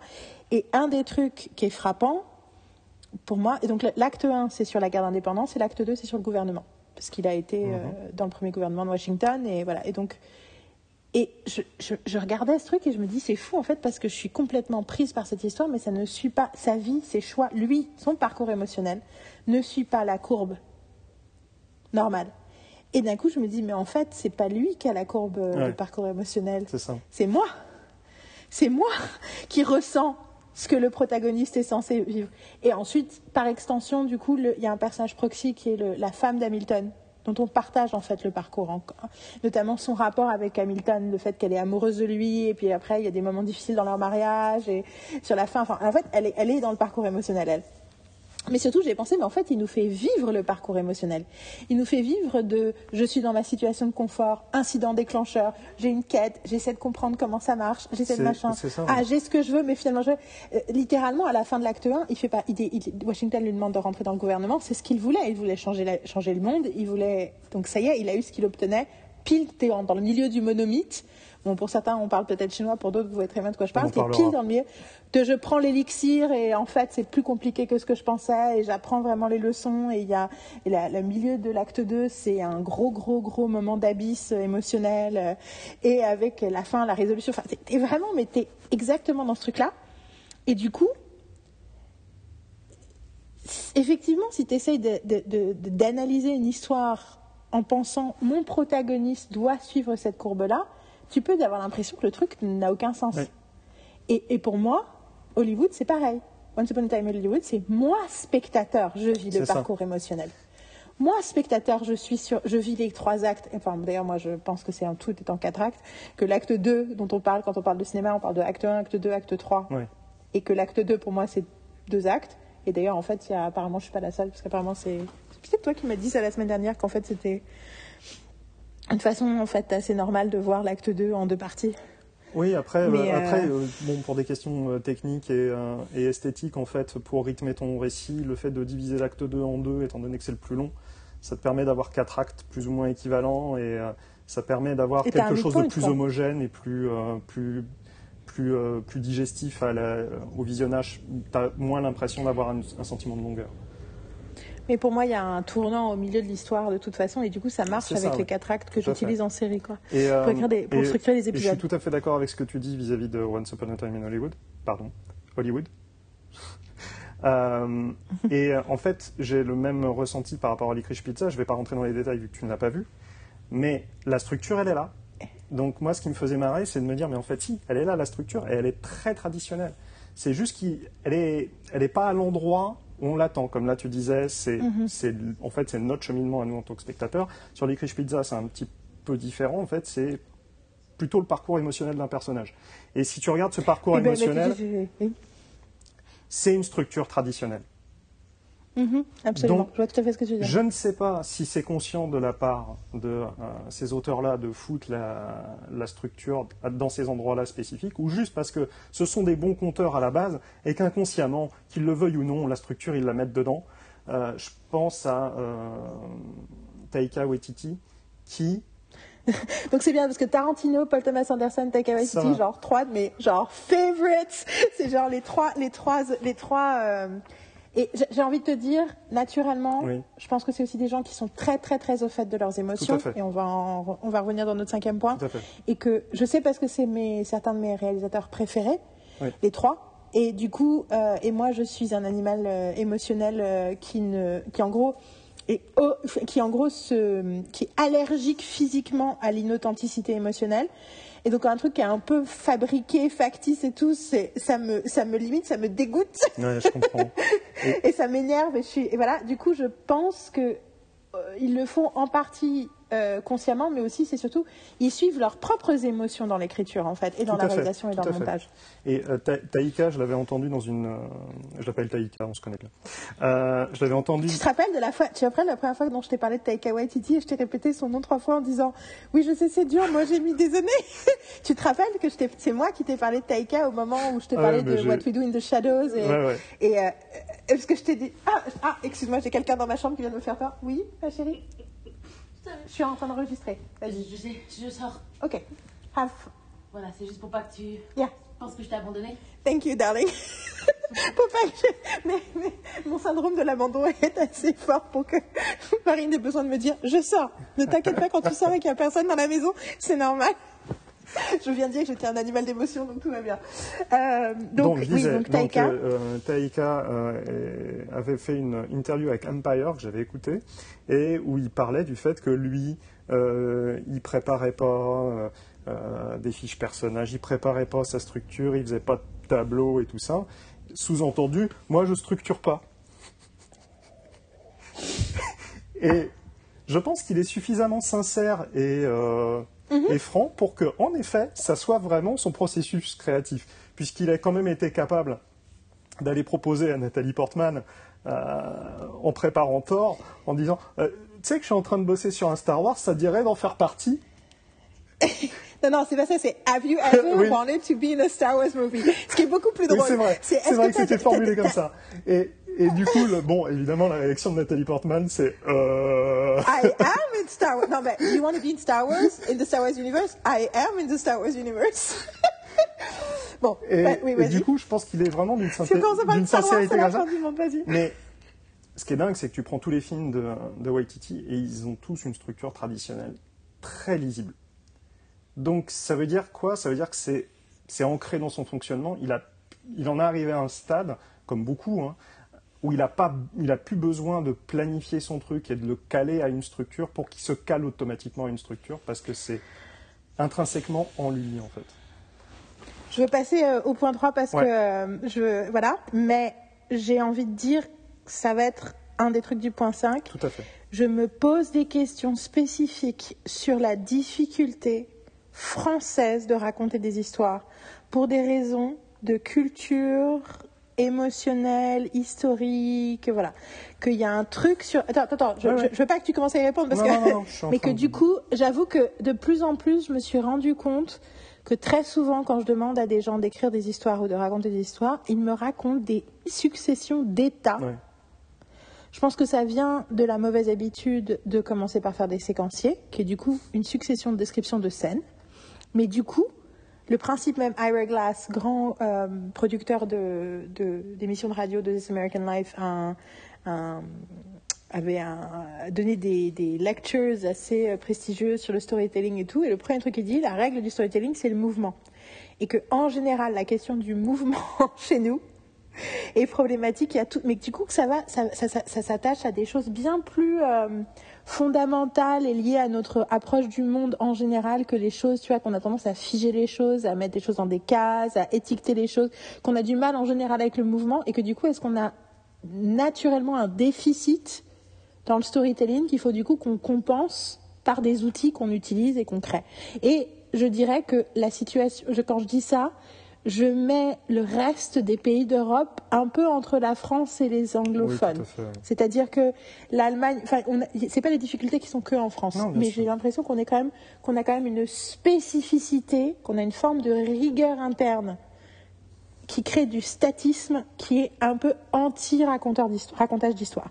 Voilà, ça c'est, mais une fois de plus, ça c'est une théorie que je, enfin voilà, c'est une, une, idée avec laquelle je, je joue intellectuellement, mais je n'ai pas de certitude mais c'est mon truc. Alors du coup, je vais quand même passer au point 3. après t'avoir dit ça, le point 3, c'est on ne quitte jamais la courbe d'apprentissage. Donc la courbe d'apprentissage, pour moi, c'est un terme que j'ai chopé de l'anglais parce qu'ils parlent beaucoup de leurs learning curves et je me suis rendu compte il y a des années que je n'avais pas de concept de courbe d'apprentissage dans ma vie, que j'avais l'impression qu'on savait faire quelque chose ou qu'on savait pas faire quelque chose, que l'idée qu'on était sur une courbe, euh, après je voudrais que tu me donnes ta propre définition parce que tu as dit quelque chose la dernière fois qu'on en a parlé que je trouve brillant sur la question de la courbe.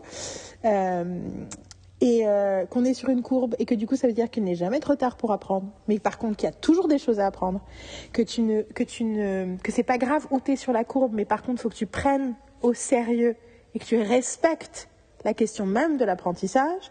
Et que comme on en a parlé la dernière fois, l'apprentissage, le premier truc que tu as dit, c'est que c'est aussi une question de culture, c'est-à-dire que alors du coup, j'ai envie de dire c'est une question de culture générale dans le sens où est-ce que ta culture favorise l'idée de l'apprentissage, mais aussi qu'une partie de l'apprentissage, c'est ta culture. Une partie de l'apprentissage, c'est la curiosité, c'est l'ouverture vers d'autres choses. C'est pas juste de la pratique. C'est aussi de, c'est aussi euh, favoriser le côté historique et théorique de ton regard.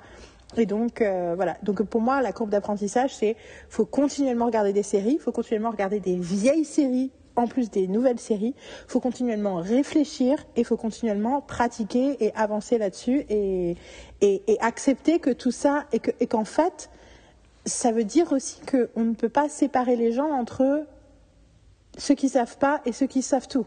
Non, tout à fait.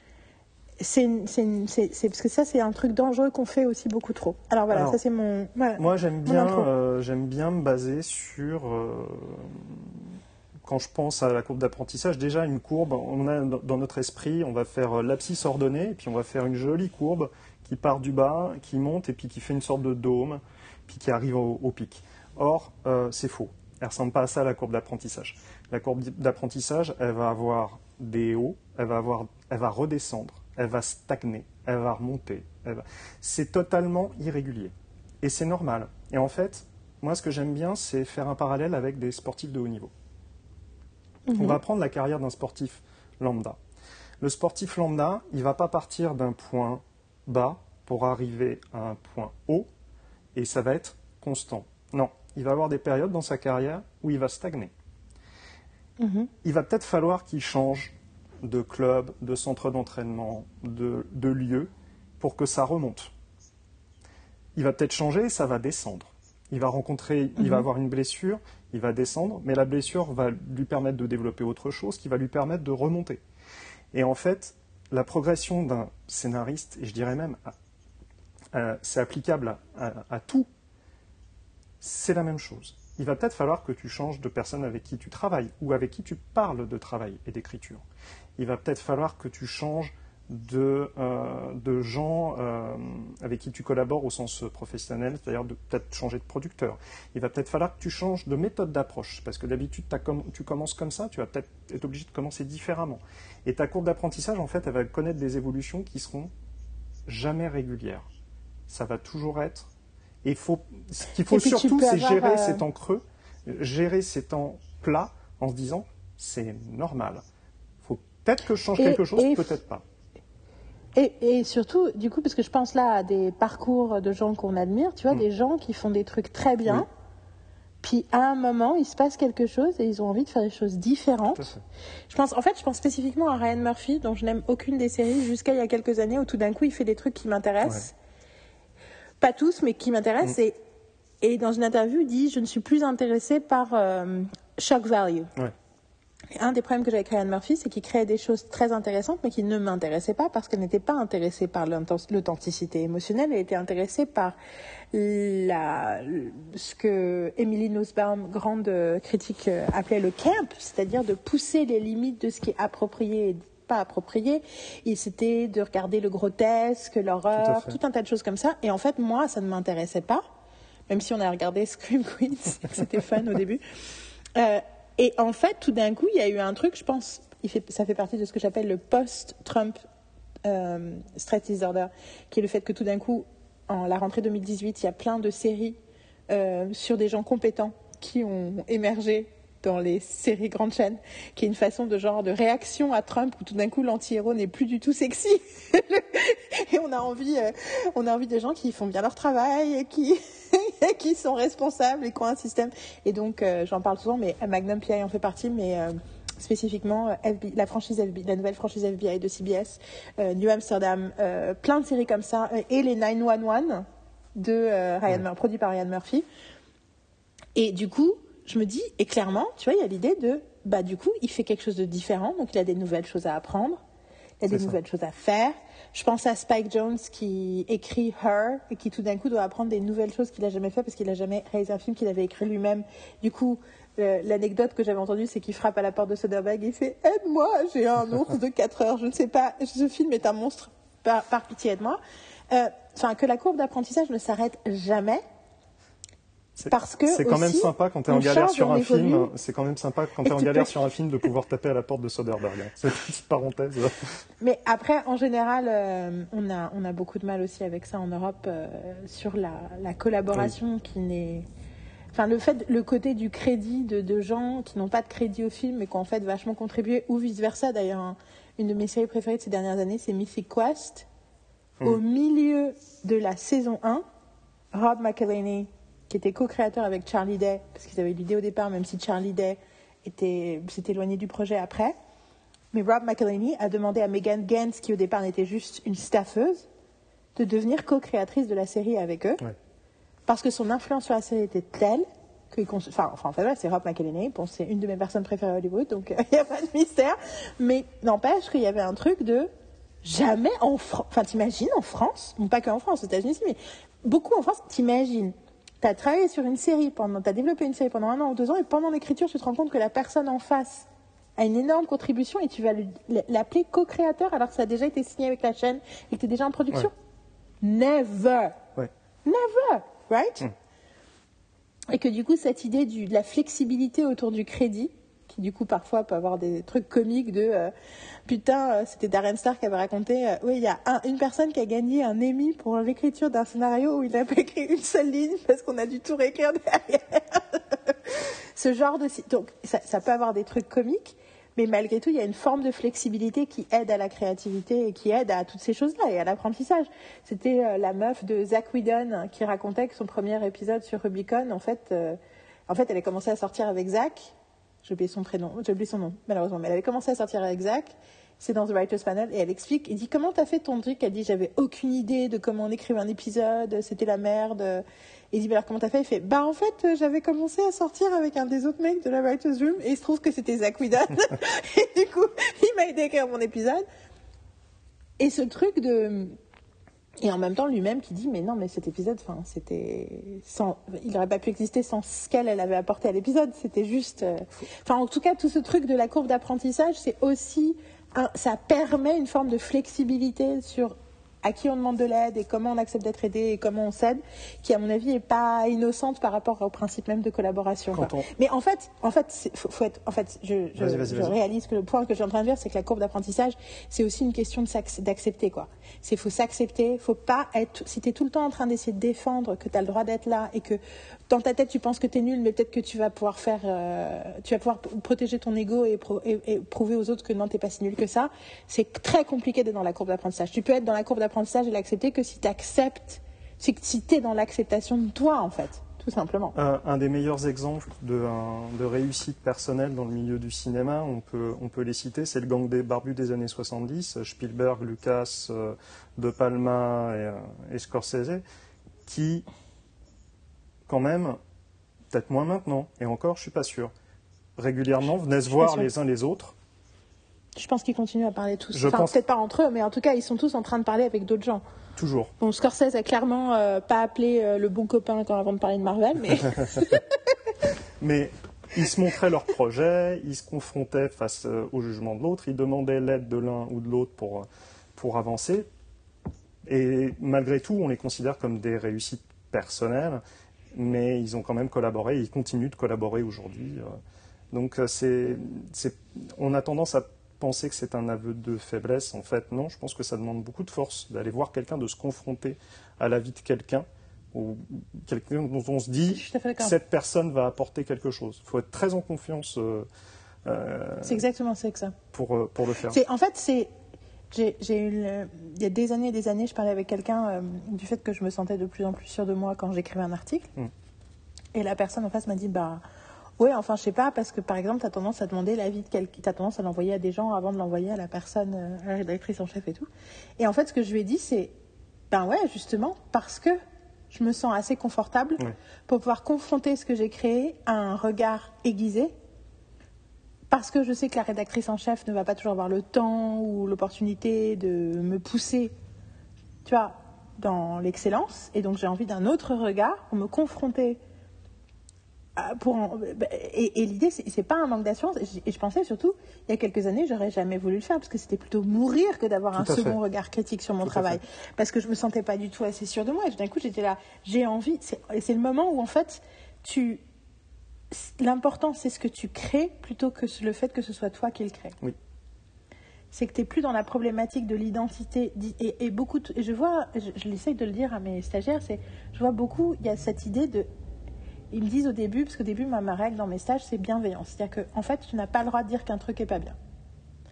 Tu as le droit, au bout d'un moment, d'un truc qui n'est pas assez bien exécuté, mais tu n'as pas le droit de dire qu'une idée est nulle ou qu'un machin est nul, ou même tu as même le droit, quand tu parles d'une série externe, tu peux parler une fois de plus de trucs de fabrication problématique, mais jamais. Et du coup, avec nos projets personnels, tu peux même rien dire de négatif au départ, parce que vu que c'est des choses en progression, c'est absurde de parler de ce qui fonctionne pas, alors que le truc est, pas, est juste en, terre- en train de germer, quoi. Ouais. Mon, mon truc, c'est euh, si tu faisais. euh, je veux dire, tes, tes- tes- tes plantes, elles ont besoin de pousser dans une serre avant d'être euh, d'être au milieu d'un orage, quoi. Sinon, il n'y a plus de plantes. Donc, donc c'est ça, le- c'est ça la métaphore C'est moi ou il y a un. Il y a une sonnerie de téléphone, tant pis, c'est pas grave. Et du coup, le. Comme les gens qui ont suivi le podcast euh, le savent, Marine est partie et est sortie, donc personne ne peut répondre. Euh, le, le, ah putain, ça me perturbe. Euh, arrêtez de sonner les gens. En plus, à tous les coups, c'est des trucs allemands qui veulent, nous faire payer des taxes d'habitation alors qu'on n'est pas propriétaire. Ah, Guten Tag. Hein, what? En plus, l'allemand, c'est une langue très particulière. Du coup, t'es là. Attends, Eigentümer, Eigentümer, ça veut dire propriétaire, non? Je crois que ça veut dire propriétaire. Et puis, j'étais là, c'est pas nous, c'est pas nous, laissez-nous tranquilles. C'est sonné. Euh, je retrouve groupe d'apprentissage, euh, assurance, euh, confiance en soi. euh, oui, que je sens. J'ai beaucoup, j'ai beaucoup de pushback quand je dis ça. Parce qu'il y en a plein. Il y a ceux qui ont peur, disent Ah, tant mieux, on va pas me dire que ce que je fais, c'est de la merde. Et puis beaucoup disent Non, moi j'ai envie, moi je suis, moi, je suis, moi, je suis forte. Moi, je... Bon, je sais, tout le monde. Est... et J'ai une certaine fois qui me dit Bon, je sais, tout le monde n'a pas la peau assez dure. Et je dis Mais non, c'est pas ça la question. C'est qu'en fait, d'avoir la peau dure, ça veut dire aussi que tu n'es pas assez sensible euh, à ce qui se passe. Et en fait, tu as besoin d'être tendre euh, dans, le, la, dans la créativité. Quand tu es dans la créativité, ça va nous amener dans le point d'après, c'est très parfait. Tu as besoin d'être tendre, tu as besoin d'être vulnérable, tu as besoin d'être euh, d'être besoin d'être ouvert en fait. T'as pas c'est pas l'armure qui doit se présenter. Je parle pas du moment où tu as fini ton projet, tu as bossé dessus et tu l'envoies à des producteurs ou des trucs. Je parle du moment où tu es dans la création même du truc et que tu as, les premiers feedbacks. Tu as besoin tu besoin de- d'être une personne sensible dans ces moments-là Oui. et donc du coup tu as besoin d'être protégé de trucs qui vont te détruire de l'intérieur. Et tout ça pour dire, mais du coup, il y en avait beaucoup qui disent non, mais moi je veux qu'on soit dur, je veux qu'on me dise exactement. En gros, et je dis, mais en fait, ce que vous demandez là, c'est que vous voulez qu'on vous dise si ce que vous faites c'est de la merde pour savoir si vous êtes disqualifié d'avoir le droit d'écrire. Et qu'en réalité, là, vous êtes plus en train de savoir est-ce que moi, personne, j'ai le droit de m'autoriser à être créatif Est-ce que j'ai le talent nécessaire? Et du coup, la réponse est inconfortable pour tout le monde. La réponse est tout le monde est créatif. C'est la nature même de l'être humain d'être créatif. Après, c'est le temps qu'on a envie de consacrer Non, à ça. faire de cette créativité quelque chose qui est intelligible pour le reste du monde.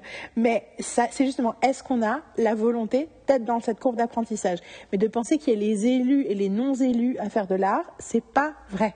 C'est, euh, j'avais, j'avais travaillé avec un scénariste qui se targuait à l'époque euh, d'être cash. Voilà. Euh, c'est rigolo parce que je fais des trucs sur Taylor Swift en ce moment et sa phrase préférée d'une de ses chansons, c'est Casually cruel in the name of being honest. C'est ça.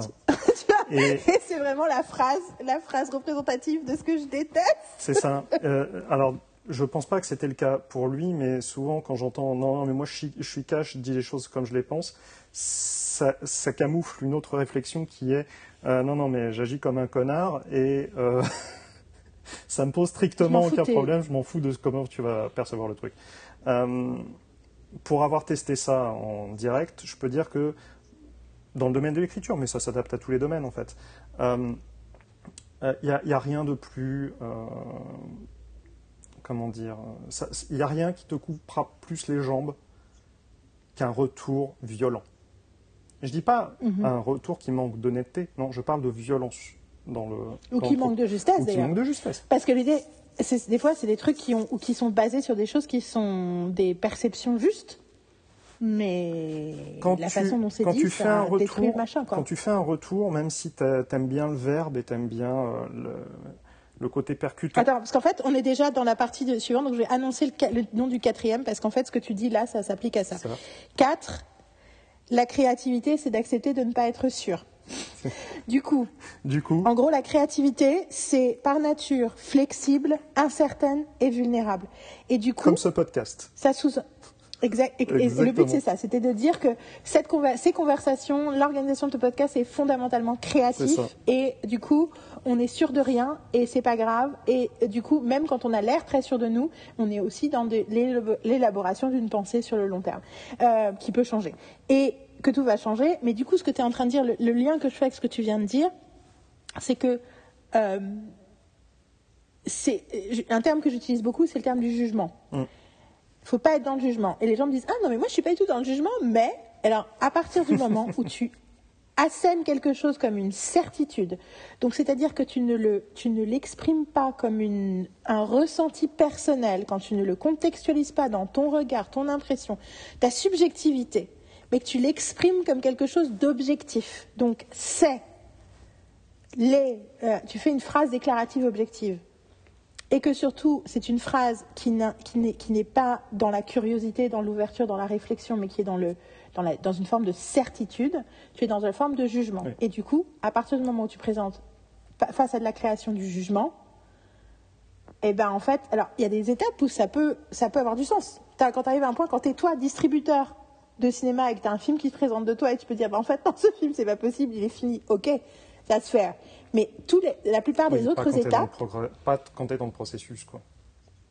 ou même d'ailleurs, souvent, même, quand, même, enfin bon, même en tant que critique ou spectateur, je trouve ça problématique d'être dans le jugement. Mais tu peux être dans ton ressenti, mais dans le jugement, c'est comme si, c'est comme ça. Je le suis parfois, mais j'essaye toujours de le contextualiser Ouais. dans ma subjectivité, quoi, parce que, parce que sinon, tu, pas, tu vois pas tout, tu passes à côté de certains trucs. Et, et, et c'est très dangereux d'avoir un retour comme ça. Et du coup, il faut faire très attention quand tu fais des retours en général euh, à comment tu. Enfin, en fait, la, la façon dont tu t'exprimes Oui, c'est ça. Parce que va vachement conditionner la façon dont c'est reçu. Et donc, même si tu n'es pas dans le jugement, ça peut être ressenti comme ça et ça peut avoir les effets d'un jugement et du coup d'une certitude. Et donc, notamment, par exemple, moi, une de mes règles, c'est je ne fais, j'essaye de ne faire aucun retour par écrit. Mes Ouais. retours sont ou- toujours par à l'oral. Je, euh, je suis, Parce je suis que- tout à fait d'accord avec ça. Et Un retour par écrit est trop, est trop, est trop violent. De base, le fait que ce soit écrit, c'est violent. Alors, euh, moi, généralement, quand je fais des retours écrits, c'est des retours. euh, c'est c'est du structurel, du, du, du factuel, des, euh, des coquilles, des choses comme ça. Euh, quand le problème est plus profond, euh, il faut faire un, un entretien, il faut en discuter parce que tu sais jamais comme- à quelle violence vont être pris les retours. Et des fois, quand tu écris quelque chose sur un scénario, d'ailleurs, faut jamais donner. Si euh, un petit conseil, si vous avez un scénario papier et que vous faites des notes dessus, ne donnez jamais le scénario avec les notes dessus. Jamais.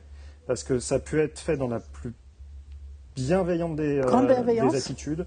Euh, ça ne sera pas forcément pris comme ça. Ça peut être pris comme une, comme une baffe. Moi, il y a un truc que euh, je... Attention, juste euh, euh, euh, exception. Là, on parle d'un truc où c'est quelqu'un d'autre qui a écrit son scénario et nous, on a un regard dessus. Bien entendu, dans le cadre notamment des séries où il y a des showrunners Ah, bien sûr. qui bien font sûr. des notes sur un truc alors que c'est leur, c'est eux qui sont les head writers ou showrunners, donc ils ont, ils doivent faire des retours par rapport à une vision qu'ils ont. Enfin, bien sûr, là, on Je est sur quelque chose de différent. Je je le parle d'un retour plutôt extérieur et où tu n'es pas dans le processus créatif totalement avec la personne. Euh, sinon, oui, en effet, après, les, bah, voilà, les barrages se, se- se libèrent et s'ouvrent à partir du moment où tu es plus dans la collaboration et dans le, dans le processus créatif. Non, le truc, Mais là aussi, ça demande quand même de faire sûr, attention à comment faut on quand parle même et faire attention. Et moi, il y a un truc que je m'impose maintenant parce que euh, j'ai remarqué que je, je me rendais coupable de ça, jamais avec, avec euh, la volonté de, de faire du mal, mais je me suis dit après coup, mais en fait, c'est quelque chose à éviter. faut éviter dans les retours euh, verbaux avec quelqu'un tout ce qui peut s'apparenter à une punchline. Ah bah, c'est rigolo parce que c'est Brené Brown qui dit euh, l'ironie est la chose la plus volatile et la moins désirée. Et surtout, alors du coup, pour le coup, elle dit spécifiquement euh, dans les relations par texto, il faut éliminer l'ironie de toute Ah oui, non, mais- communication. Mais Parce qu'en fait, c'est- très contextuel l'ironie et des fois, c'est. tout ce qui Enfin, peut s'apparenter peut- à une joke, à euh, quelque chose de, de- de percutant. En fait, plus c'est percutant, plus tu te dis non, en fait, faut pas que je, faut pas que je le dise. Que ça, parce que tu sais jamais comment ça va être pris. Donc il faut généralement, euh, quand, quand tu as un retour à faire, et par exemple, imaginons, euh, jamais sortir une phrase du genre Ah, euh, mais du coup, en fait, euh, c'est rigolo parce que tous les personnages se ressemblent. Jamais tu dis une chose pareille. Jamais tu dis une chose pareille. Ah, par contre, du coup, ma, ma pensée, c'est en quoi c'est une punchline? Parce que je trouve ça juste cruel. Mais, bien sûr, non, mais c'est parce que je me disais, euh, j'essayais de faire le cheminement et sans exemple concret, c'est un peu complexe. Euh, Bien sûr. c'est surtout que derrière, Mais je vois ce que tu veux dire. derrière, tu dois, tu dois te dire, en effet, alors, j'ai décelé que ça se ressemblait beaucoup, entre euh, les personnages se ressemblaient beaucoup. Retourne le truc et demande comment ont été imaginés les personnages. C'est-à-dire, va creuser dans l'autre sens, en fait. Aide la personne à réaliser que les personnages se ressemblent peut-être un petit peu trop, mais ne pas aborder le truc frontalement, brutalement, parce que le fait de la, bru- euh, comment dire, de l'aborder frontalement n'aura que des conséquences négatives. Ça peut. Je pense que ça, do- ça donne envie de faire un, un- un épisode complet sur les Ah, retours. je suis tout à fait d'accord. Parce que du coup, là, j'ai envie de dire 50 C'est trucs et en art, fait, euh, mais, on est, on est, mais, on, mais on est dans le, autre chose. Mais je dirais juste que euh, il faut faire attention aussi parce que c'est grisant j'ai pas compris d'être assis. C'est grisant, grisant. D'être dans la position de dire mais non mais ça c'est machin et puis ça c'est ça et puis ça, ça. c'est ah, pff, et puis là, là, là, genre il se passe ça donc c'est c'est c'est intoxicating Ouais. Il faut faire attention parce que c'est hyper jubilatoire de dire du mal de quelque chose Et Tout donc, à fait. même s'il y a des choses qu'on aime, et en plus, ça c'est le truc, c'est pour ça que ça demande un, un- un podcast complet, c'est que moi j'ai tout un protocole qui nous force à commencer par parler spécifiquement de toutes les choses qui nous plaisent et qui Ouais. nous intéressent et qui nous ont touchés, qui est une forme de, de validation de l'autre et de validation du projet, de validation de, du terrain d'entente, de là-dessus on est connecté, on se comprend, et c'est un socle de base pour ensuite, ensuite faut exprimer la curiosité, poser des questions qui montrent à l'autre que tu lui, tu lui, que tu lui donnes le bénéfice du doute. Ouais. Que tu, parce que ça c'est un truc aussi quand, dans- quand je fais des jurys, des machins que je trouve hyper dur, c'est que les, les, les, mon jury juge un dossier comme si c'était l'explication totale de tout ce qui avait été pensé, plutôt que de dire, de, enfin, et que tout le monde ne pense pas à poser des questions et Ouais. à montrer de la curiosité. Et donc première chose, validation, deuxième chose, curiosité, et ensuite on rentre dans la phase, des- la phase de parler des trucs qui sont pas encore complètement là, ce que j'appelle les remarques, mais on, on y reviendra euh, à un autre moment. Tu voulais ajouter quelque chose Oui, oui, que- euh, c'est- rigolo que tu dises ça parce qu'en fait, euh, euh, la première année où j'ai donné mon cours, euh, j'avais fait les retours sur les scénarios euh, à la fin et euh, euh, avec, euh, je sais plus, 26 scénarios à lire. euh, de, entre, entre 10 et 25 pages, donc de la folie furieuse. Et je faisais des, des retours très, très sibyllins, très, très directs, en même temps, euh, pas, pas cassants du tout, mais juste, voilà, ça faudrait changer, ça faudrait, voilà, là, il y a un problème là-dessus. euh, là. Et avec le recul, je me disais, mais punaise, euh, en fait, je, je ne fais que pointer les choses négatives. Et je me tapais sur les doigts en me disant, attends, mais euh, parle des choses positives et tout ça.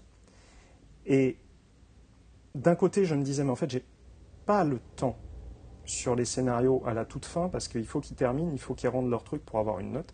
Donc j'ai pas le temps de mettre de- d'enjoliver et je me disais mais attends, mais en fait tout l'aspect positif, je l'ai fait toute l'année. C'est-à-dire que certes, je comment dire, je me, force quand même à dire que c'est très bien, c'est euh, euh, il y, a ces choses positives là ou pour ceux pour qui ils ont vraiment eu du mal et ça, comment dire, ça a donné pas quelque chose de satisfaisant, je leur dis, vous avez quand même déjà réussi à écrire un scénario de 10 pages. Ok, il n'est pas satisfaisant, mais après un cours de... euh, combien ça fait? Ça fait euh, 22 heures. Vous fournissez 10 à 15 pages de fiction personnelle. Ok, vous avez déjà gagné. Vous ne vouliez pas devenir scénariste à la base, hein. donc vous avez déjà gagné en allant jusqu'au bout du truc. Donc déjà, j'ai tendance à, amener là-dessus, parce que c'est vrai. Mais toute la positivité, tout le fait, c'est tout ce que je mets depuis le départ. Je ne juge pas leur sujet de, euh, de base. Je ne remets jamais en question leur volonté première. Euh, tout ce que je peux faire, c'est des fois les resituer parce que leur projet peut être un peu trop gros pour ce qu'on veut faire, ou euh, je leur demande de focaliser sur un aspect, pas forcément sur un autre. Mais toute la positivité, en fait, je le fais pendant tout le long. Donc ça m'a retiré un petit peu de culpabilité sur euh, le scénario final. non, mais, mais c'est intéressant parce que ça me faisait réagir à ça justement. Mais bien entendu, et en même temps, j'ai envie de te dire, ma, mon nouveau, ma nouvelle marotte depuis l'année dernière, c'est que faut pas sous-estimer la force de la fin. c'est que une des règles du storytelling, c'est que la fin crée le message. Donc que tu veuilles ou pas dire un truc avec ton film, avec ta série, avec ton épisode, avec ton, ta chanson, avec ton truc, comment tu termines, comment tu laisses ton, comment tu dis au revoir à ton spectateur, lecteur, euh, auditeur, euh, c'est la façon dont c'est, ça, ça, contribue au message. Et donc, un, un, film très positif qui se termine par un suicide que de toute façon, à la fin, tu sors et tu te dis, de toute façon, ça sert à rien. C'est, ça, euh, comment dire, euh, c'est, marrant, ça m'a fait penser à un type de film qui m'agace profondément. C'est euh, le film qui, à la fin, te dit, non, mais en fait, c'était un rêve. Ah ben c'est clair. Mais tu sais qu'à une époque, j'étais dans clairement une la fin. Et, et, on lisait des scénars, c'est ça. c'est clairement la fin où tu te dis, mais pourquoi je me suis investi? Mais c'est, je, recevais des scénars et je disais franchement, 80% euh, des scénars, c'est, euh, mais en fait c'était un rêve, c'est des scénars de court métrage. C'était une catastrophe. Bon, passons. Euh, je voudrais dire tout de suite le cinquième parce que du coup, je, je veux qu'on parle de ces deux choses-là en tandem parce qu'en plus le temps est limité. mon cinquième point, c'est l'intelligence émotionnelle et la magic bullet. Donc magic bullet, c'est un terme qu'on utilise notamment en politique américaine pour dire le truc qui va changer, le truc, le truc spécifique important qui va tout changer, qui va changer la donne.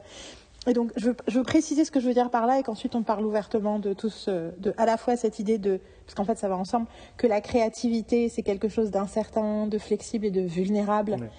Euh, et, euh, et du coup en progrès et en mouvement et qu'on n'est pas on enfin voilà c'est c'est que être créatif c'est accepter de ne pas être sûr et qu'il faut avoir conscience de ça à tout point de vue que dès qu'on est sûr de quelque chose faut, se poser des questions.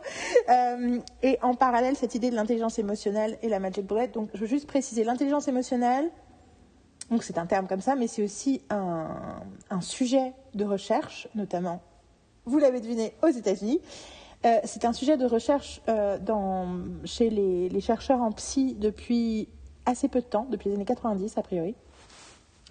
Euh, il y a un mec qui s'appelle Mark Brackett, qui est le directeur de l'Institut, fondateur et directeur de l'Institut de l'intelligence émotionnelle de Yale, euh, aux États-Unis, qui a écrit un bouquin il y a deux ans qui s'appelle Permission to Feel, qui raconte un peu l'histoire notamment scientifique de l'intelligence émotionnelle.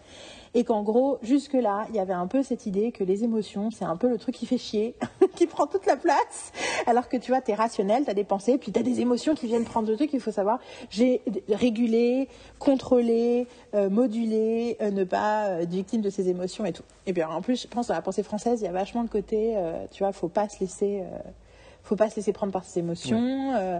L'idée qu'on, beaucoup dans les cultures du monde mondial, on sous-estime les femmes parce qu'elles sont trop émotionnelles, que quelqu'un qui ne montre pas d'émotion, que non, mais à un moment, faut arrêter, faut arrêter les sentiments. À un moment, faut, faut bien faire son boulot. Et en gros ces gens qui ont commencé à s'intéresser à ça de façon très, euh, du coup, de façon très frontale dans les années 90, on dit en fait c'est faux, les émotions c'est aussi important, voire plus essentiel euh, à notre fonctionnement que nos pensées. Mais de base, pour être simple, on pense 50% de ce qu'on est et on, a des émotions pour les autres 50%.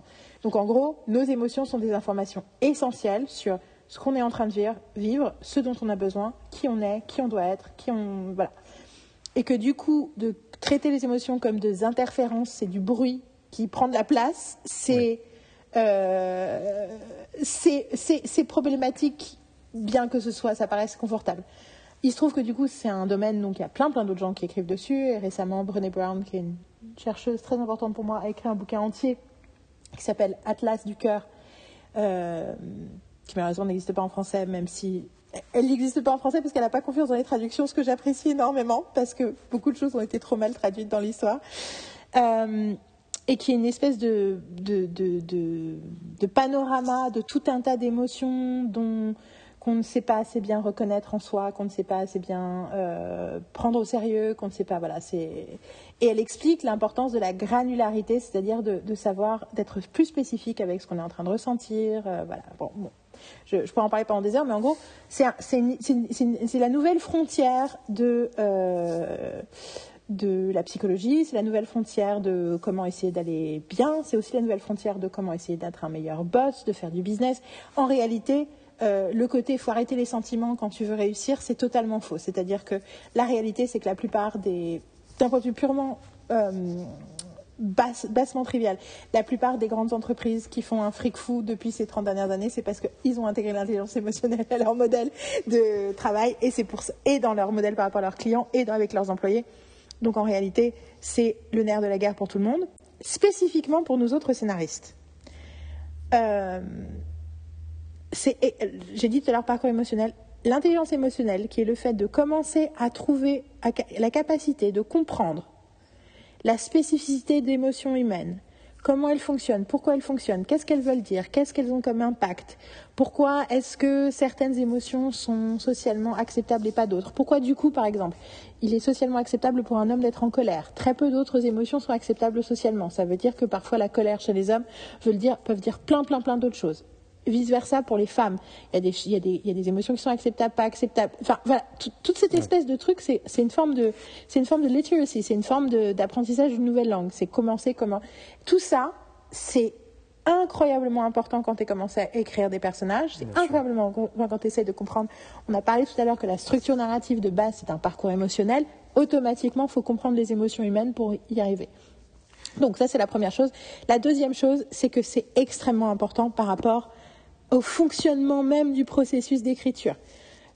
Et on le dit depuis le début de cette conversation comment je suis avec moi-même, avec mon inspiration, comment je me vois, comment j'accepte de m'autoriser à être créatif. Si la créativité est fondamentalement incertaine et vulnérable, on a besoin donc de comprendre comment on fonctionne émotionnellement pour pouvoir créer l'espace de cette vulnérabilité et de cette créativité nécessaire. Et ensuite, quand on parle avec les gens à qui on enseigne et les gens qui eux-mêmes, avec qui on veut écrire, les producteurs avec qui on veut travailler, enfin, le spectateur, en fait, et du coup, pour moi, mon truc, mon cheval de bataille, c'est que si on ne travaille pas à améliorer, à approfondir son intelligence émotionnelle, et c'est pas quelque chose d'inné l'intelligence émotionnelle, c'est quelque chose qui s'apprend. Revient sur la question de la Si on n'apprend pas à faire ça, on est en train de faire perdre le temps de tout le monde. On peut pas avancer. Déjà, voilà. Donc, euh, j'ai fait mon gros monologue. Maintenant, tu peux. Oui, non. Tu peux exprimer tout ce que tu penses de tout ça. Non, mais du coup, ça me faisait réfléchir à plein de trucs en même temps. Euh. moi, c'est vrai que. Euh, c'est le but du podcast. Hein oui, bien sûr. un des fondements de, de l'enseignement que j'essaie de mettre en place, c'est le rapport au personnage dans, dans le mhm. récit. Pour moi, c'est fondamental. C'est la base de tout. En fait, tu peux avoir une super idée d'arène, tu peux avoir un concept de base euh, super brillant, s'il n'y a pas les personnages pour les faire vivre ou pour vivre dans l'arène, ça servira à rien. Euh, pour le coup, le concept, l'arène, tous ces trucs-là, c'est des trucs qui sont interchangeables. Tes personnages, par contre, ils doivent pas l'être. Ils doivent être euh, plus importants que ça. tu crées des personnes. Mm-hmm. Donc, tu, pour moi, tu dois créer, tu dois traiter ces personnes comme tu traiterais des personnes standard. Donc, tu parles d'intelligence émotionnelle, donc c'est euh, comment dire, euh, pour moi c'est très important au niveau de l'écriture, parce que si tu, en gros, si tu n'écoutes pas les gens, si tu ne fais pas attention à leurs émotions, si tu ne fais pas attention aux tiennes, à la façon dont tu parles et compagnie, tu peux pas le faire avec un personnage, et donc tu ne vas pas pouvoir creuser ton personnage, tu ne vas pas pouvoir l'emmener à certains endroits où c'est naturel pour lui ou elle d'aller. Euh, pour moi, c'est une conversation entre, euh, quand tu écris entre toi et ton personnage. Tu vas mhm. emmener ton personnage quelque part et ton personnage va t'informer. Évidemment, tout se passe dans ta tête, hein, mais il va t'informer sur en fait, tu m'emmènes là, donc je vais agir comme ça. Parce que c'est moi. Et moi, j'agis comme ça. Et après, toi, tu vas prendre l'information et tu vas dire, OK, il agit comme ça, qu'est-ce que ça va entraîner derrière? Comme péripétie. Mhm. comment ça va influer si j'ai cette réaction-là, Qu'est-ce que je dois créer, comme, situation pour qu'il ait cette réaction-là pour le pousser à Exactement. vraiment s'engager dans cette route-là, bah, il a besoin d'une motivation et du coup, c'est lié à son parcours et que émotionnel. ça semble organique et, ce- que ça semble mérité.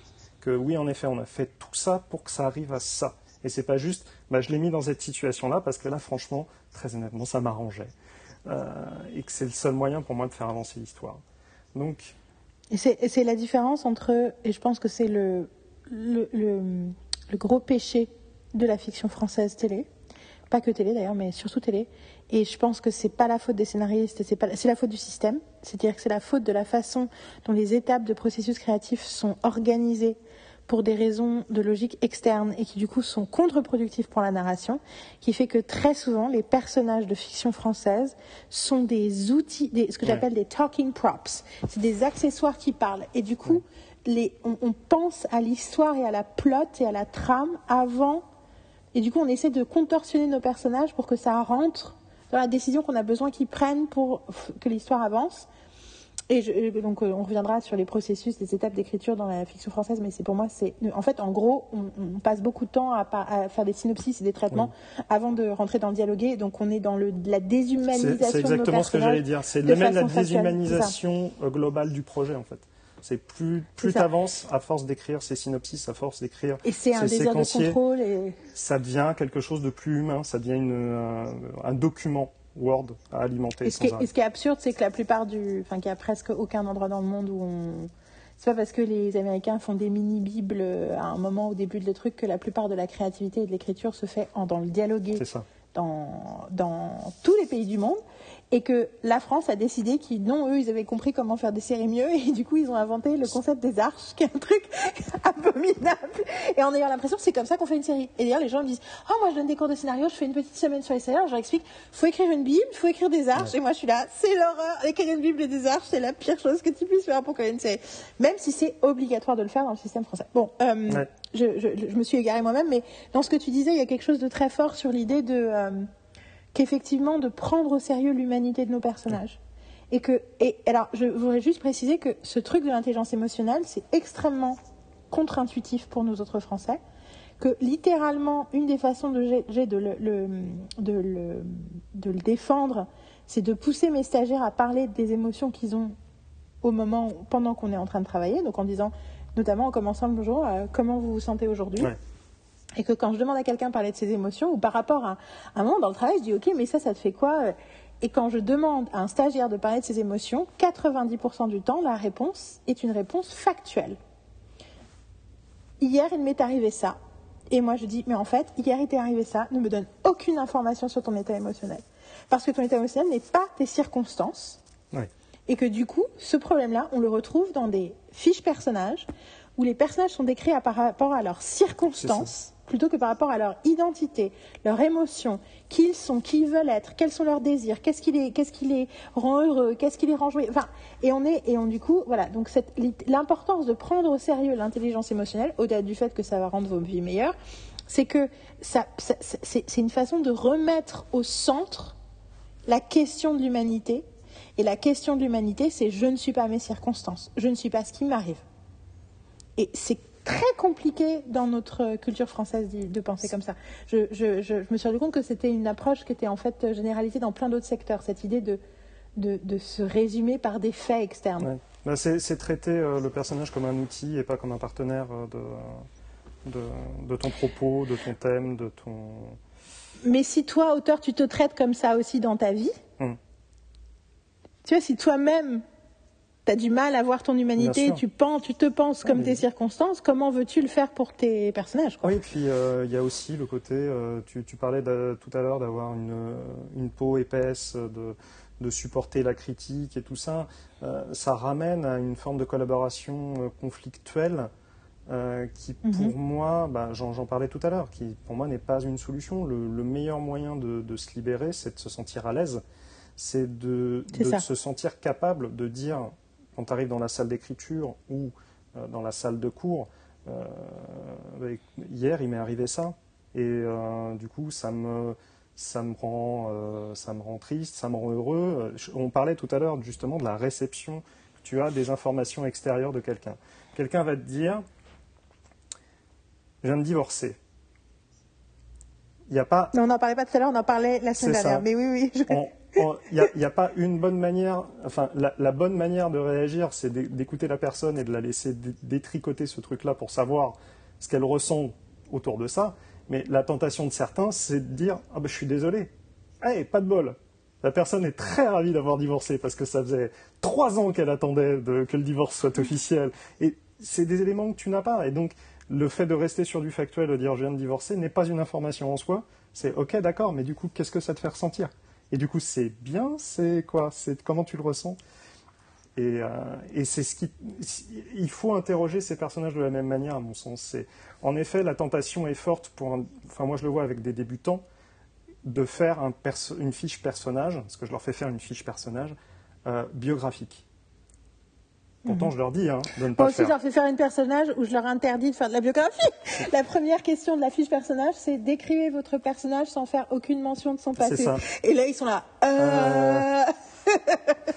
Et- mais c'est intéressant parce que du coup, euh, et je vais peut-être en arriver à ça aussi, euh, parce que euh, je leur dis de, de, de, de, rester loin de la biographie, que limite, vous pouvez mettre des éléments biographiques dans votre fiche personnage si ça sert le récit que vous allez raconter là dans l'instant T, mais que ça sert à rien de me dire que quand il était petit, il est tombé de vélo et du coup, il a jamais refait de vélo, si ça sert pas l'histoire.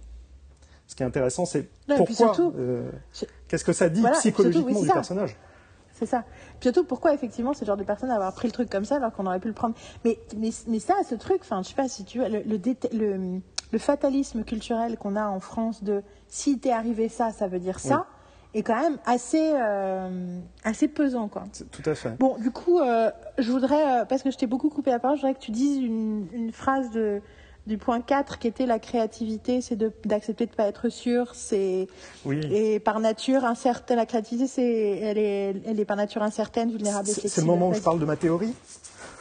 C'est ça, vas-y, vas-y, c'est le moment parce que de toute façon, j'ai l'impression qu'on va être éjecté du studio d'enregistrement. C'est ça, c'est exactement ça. Euh, ma théorie, c'est que si tu mets un, un scénariste, sans jugement de valeur sur le scénariste en question, si tu mets un scénariste euh, avec un assignement, tu, dois écrire un scénario, mais tu n'as pas de date de rendu, et tu, peux, euh, tu lui mets une limite de temps, tu lui mets, euh, voilà, tu as 20, 25 ans pour me fournir un scénario. Euh, pendant ces 25 ans, le scénario aura un nombre exponentiel de versions. Si tu lui donnes pas de finalité, si au bout d'un moment c'est pas filmé, le scénario va être en constante évolution. Il changera tout le temps. S'il est condamné à reprendre ce scénario toutes les 15 jours, tous les mois, il le changera à chaque fois. Pas parce qu'il est mauvais et qu'il faut, faut améliorer des choses. Le côté changement pour améliorer, je n'y crois que moyennement. Il y a des changements qui améliorent, mais par rapport au fait que tu as changé d'opinion, tu as changé toi, tu as un nouveau regard sur une euh, certaine chose, il y a quelque chose qui t'a illuminé pendant le mois dernier, qui t'a fait prendre conscience qu'en fait non, il faudrait que ça se passe différemment, ça c'est les modifications que tu vas faire sur ton scénario. C'est que toi, évoluant en tant que personne, ton scénario évolue. Mais parce que toi, tu as évolué.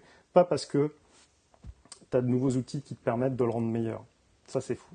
C'est- viens de me faire penser à un truc total- totalement. Attends, tu viens de me, faire. J'ai un- une, une- une ampoule qui s'est allumée au-dessus de ma tête. Euh, non, en fait, c'est juste que ce que tu dis me fait penser. Je vais tout le temps euh, dans ce podcast interrompre d'homme et j'espère qu'il gardera le fil de sa pensée pour pouvoir reprendre. Non, mais je précise pour les gens qui nous écoutent pas. Toi, tu, je sais que tu es au courant. tu as assez d'habitude. Mais euh, c'est que. euh, c'est qu'il y a quelque chose de. C'est aussi la démystification de il y a une bonne façon de raconter Tout cette histoire. Et que, en fait, c'est rigolo parce que le truc de. Moi, j'ai une approche des retours et du script doctoring qui dérange euh, certaines personnes parce que. Enfin, qui est difficile à vivre pour certaines personnes parce que je dis pas aux gens ce qu'ils doivent faire dans leur scénario. En fait, ma, ma, ma- mon idée, c'est. euh, Il y a une forme de cohérence. J'ai, et j'ai d'ailleurs commencé à développer euh, une approche du storytelling en disant c'est quoi les aspirations d'une histoire bien racontée. Mm. Et j'espère qu'on en viendra dans les cours. Mais de base, il y a l'idée d'une logique interne, d'une cohérence interne. Et que quand tu es en train de dire, Hmm, il y a un problème, c'est pas que tu dis ça devrait, il devrait se passer ci au lieu de passer ça, c'est qu'il y a quelque chose qui fonctionne pas, ça ne prend pas, ça ne, ça, ne, ça ne marche pas encore. Donc, et du coup, l'idée, c'est de- d'essayer de, voir où est le enfin, les remarques dont je parlais tout à l'heure, donc où est le, où est le symptôme où est le diagnostic et potentiellement où est le remède, sachant qu'en réalité, le vrai remède, il n'y a que la personne qui, à la base, surtout si c'est quelque chose qui va rester son truc, quand c'est de la co-auteur, c'est différent, mais c'est la personne qui est à la base du projet, qui a l'inspiration de départ, c'est la personne qui peut trouver la solution. et que moi, solution. Vas-y. Qu'est-ce qu'il y a? J'arrive dans 5 minutes. 5-10 minutes. D'accord. À tout de suite. Il va être temps. Donc, euh, nous sommes dans les conditions du direct. Euh, je vais garder ça aussi dans le podcast.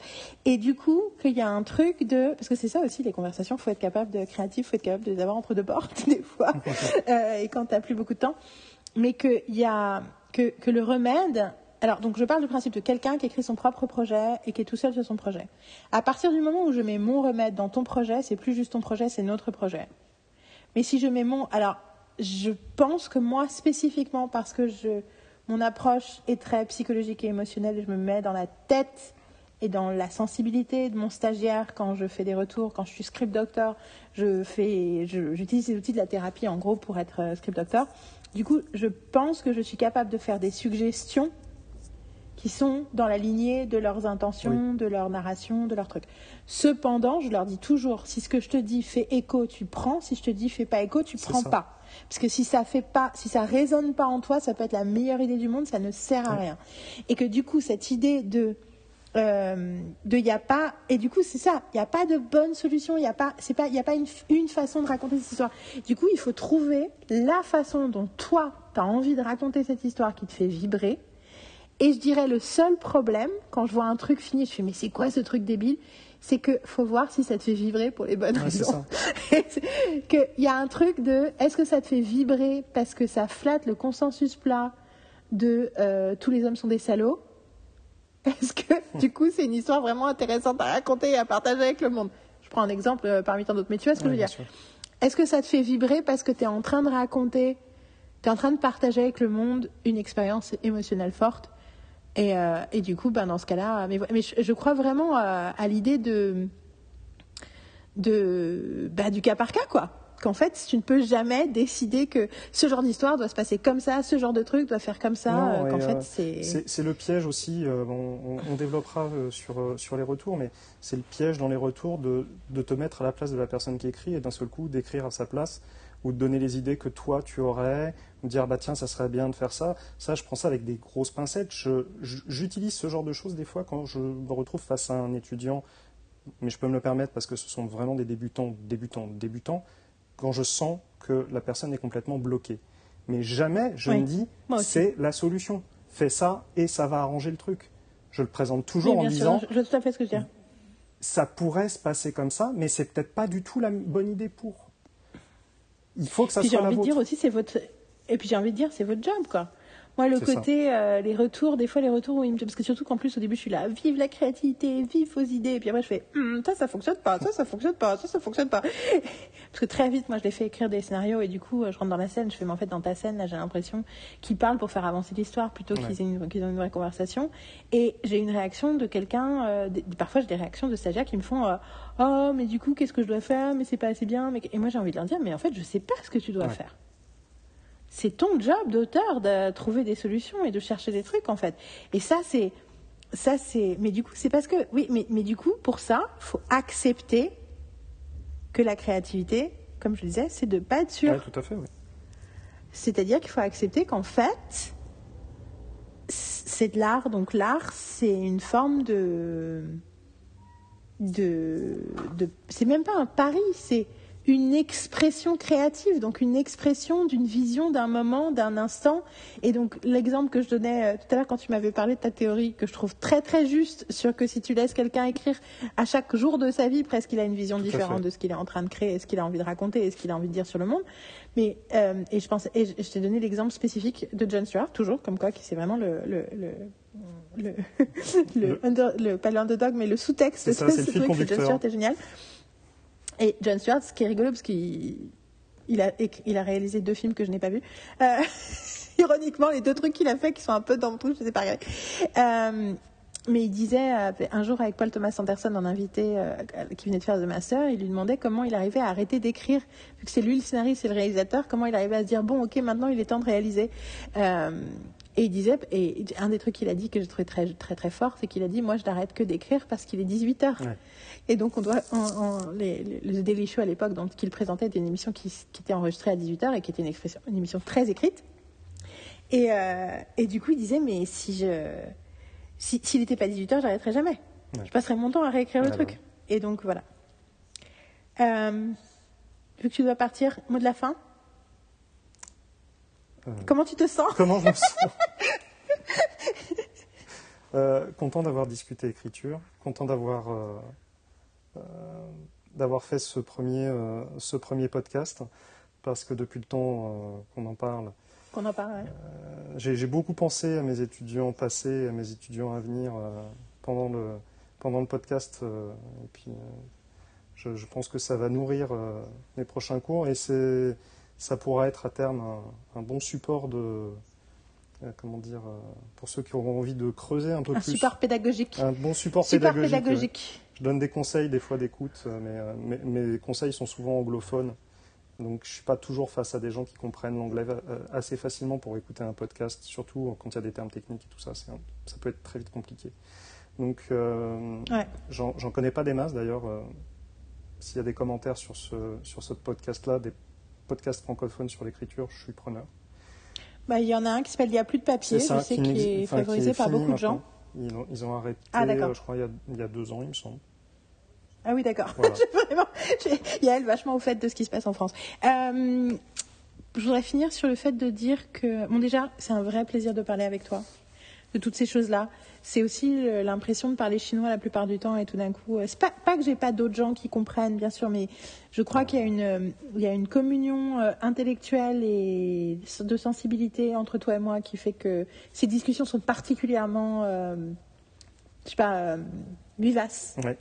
Euh, et on passe très peu de temps à, à dire ah non c'est pas ça que je voulais dire tu vois par exemple on se comprend très bien Euh, que j'ai ça m'a fait réaliser le nombre de choses dont il faut qu'on parle que j'ai effectivement envie de faire des des trucs assez euh, dans le dur spécifiques euh, sur des su- sur des thématiques que là l'idée c'était un peu de de présenter la, voilà le, panorama de non, pas le panorama, c'est vraiment de pr- présenter notre point de vue, d'assumer notre point de vue sur ces questions d'écriture.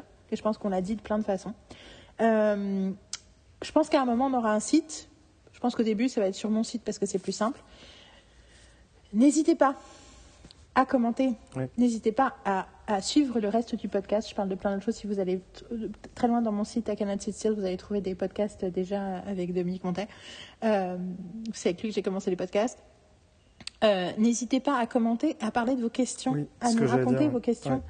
Quelles sont les questions que vous vous posez? Est-ce que vous, en tant que scénariste, en tant que fan de série qui veut comprendre comment ça marche, en tant que je ne sais quoi d'autre, euh, n'hésitez pas euh, si vous avez, surtout, enfin, de clarifier quelque chose qu'on a dit, juste pour que, pas dans le sens on sait tout, vous avez des questions parce que vous voulez savoir ce que nous on sait, mais plus euh, dans la, en continuant la conversation, Oui, c'est ça. C'est- confronter c'est quelque part- votre point de vue au nôtre. C'est de la recherche, hein, c'est pas pas de l'absolu. hein, donc euh, ça. Et en effet, c'est par les expériences que j'ai eues avec mes étudiants, toi avec tes avec tes stagiaires, que tu alimentes le truc parce que euh, l'étudiant ou le stagiaire va te poser un- une question ou un problème qui va te faire réagir là-dessus, qui va te faire prendre du recul et encore plus creuser. Il y a des euh, il y a des cours qui ont changé par l'expérience que j'ai eue avec les Absolument. et pas Moi, j'ai radicalement changé le système de mes cours entre la, en fait, euh, notamment sur l'écriture collaborative. je suis encore en train d'expérimenter avec plein de choses. Et du coup, euh, j'ai envie qu'on publie des podcasts tous les 17 du mois. Je ne sais absolument pas ce que l'épisode 2 sera. Donc, euh, surprise. Mais en tout cas, euh, pour aujourd'hui, on s'arrête là. Et donc, c'était. euh, donc, merci Dom. Merci Yael. Et donc c'était en cours d'écriture. Et j'adore ce titre. Il est très chouette. Merci Marie. Allez, merci Marine d'avoir euh, absolument euh, collaboré euh, et validé ce titre et très joliment dessiné. Oui, donc merci à Marine d'avoir dessiné le logo qui n'existe pas encore, mais je suis sûre qu'il existera quand vous écouterez ce podcast. J'arrête l'enregistrement. Yes, moi aussi.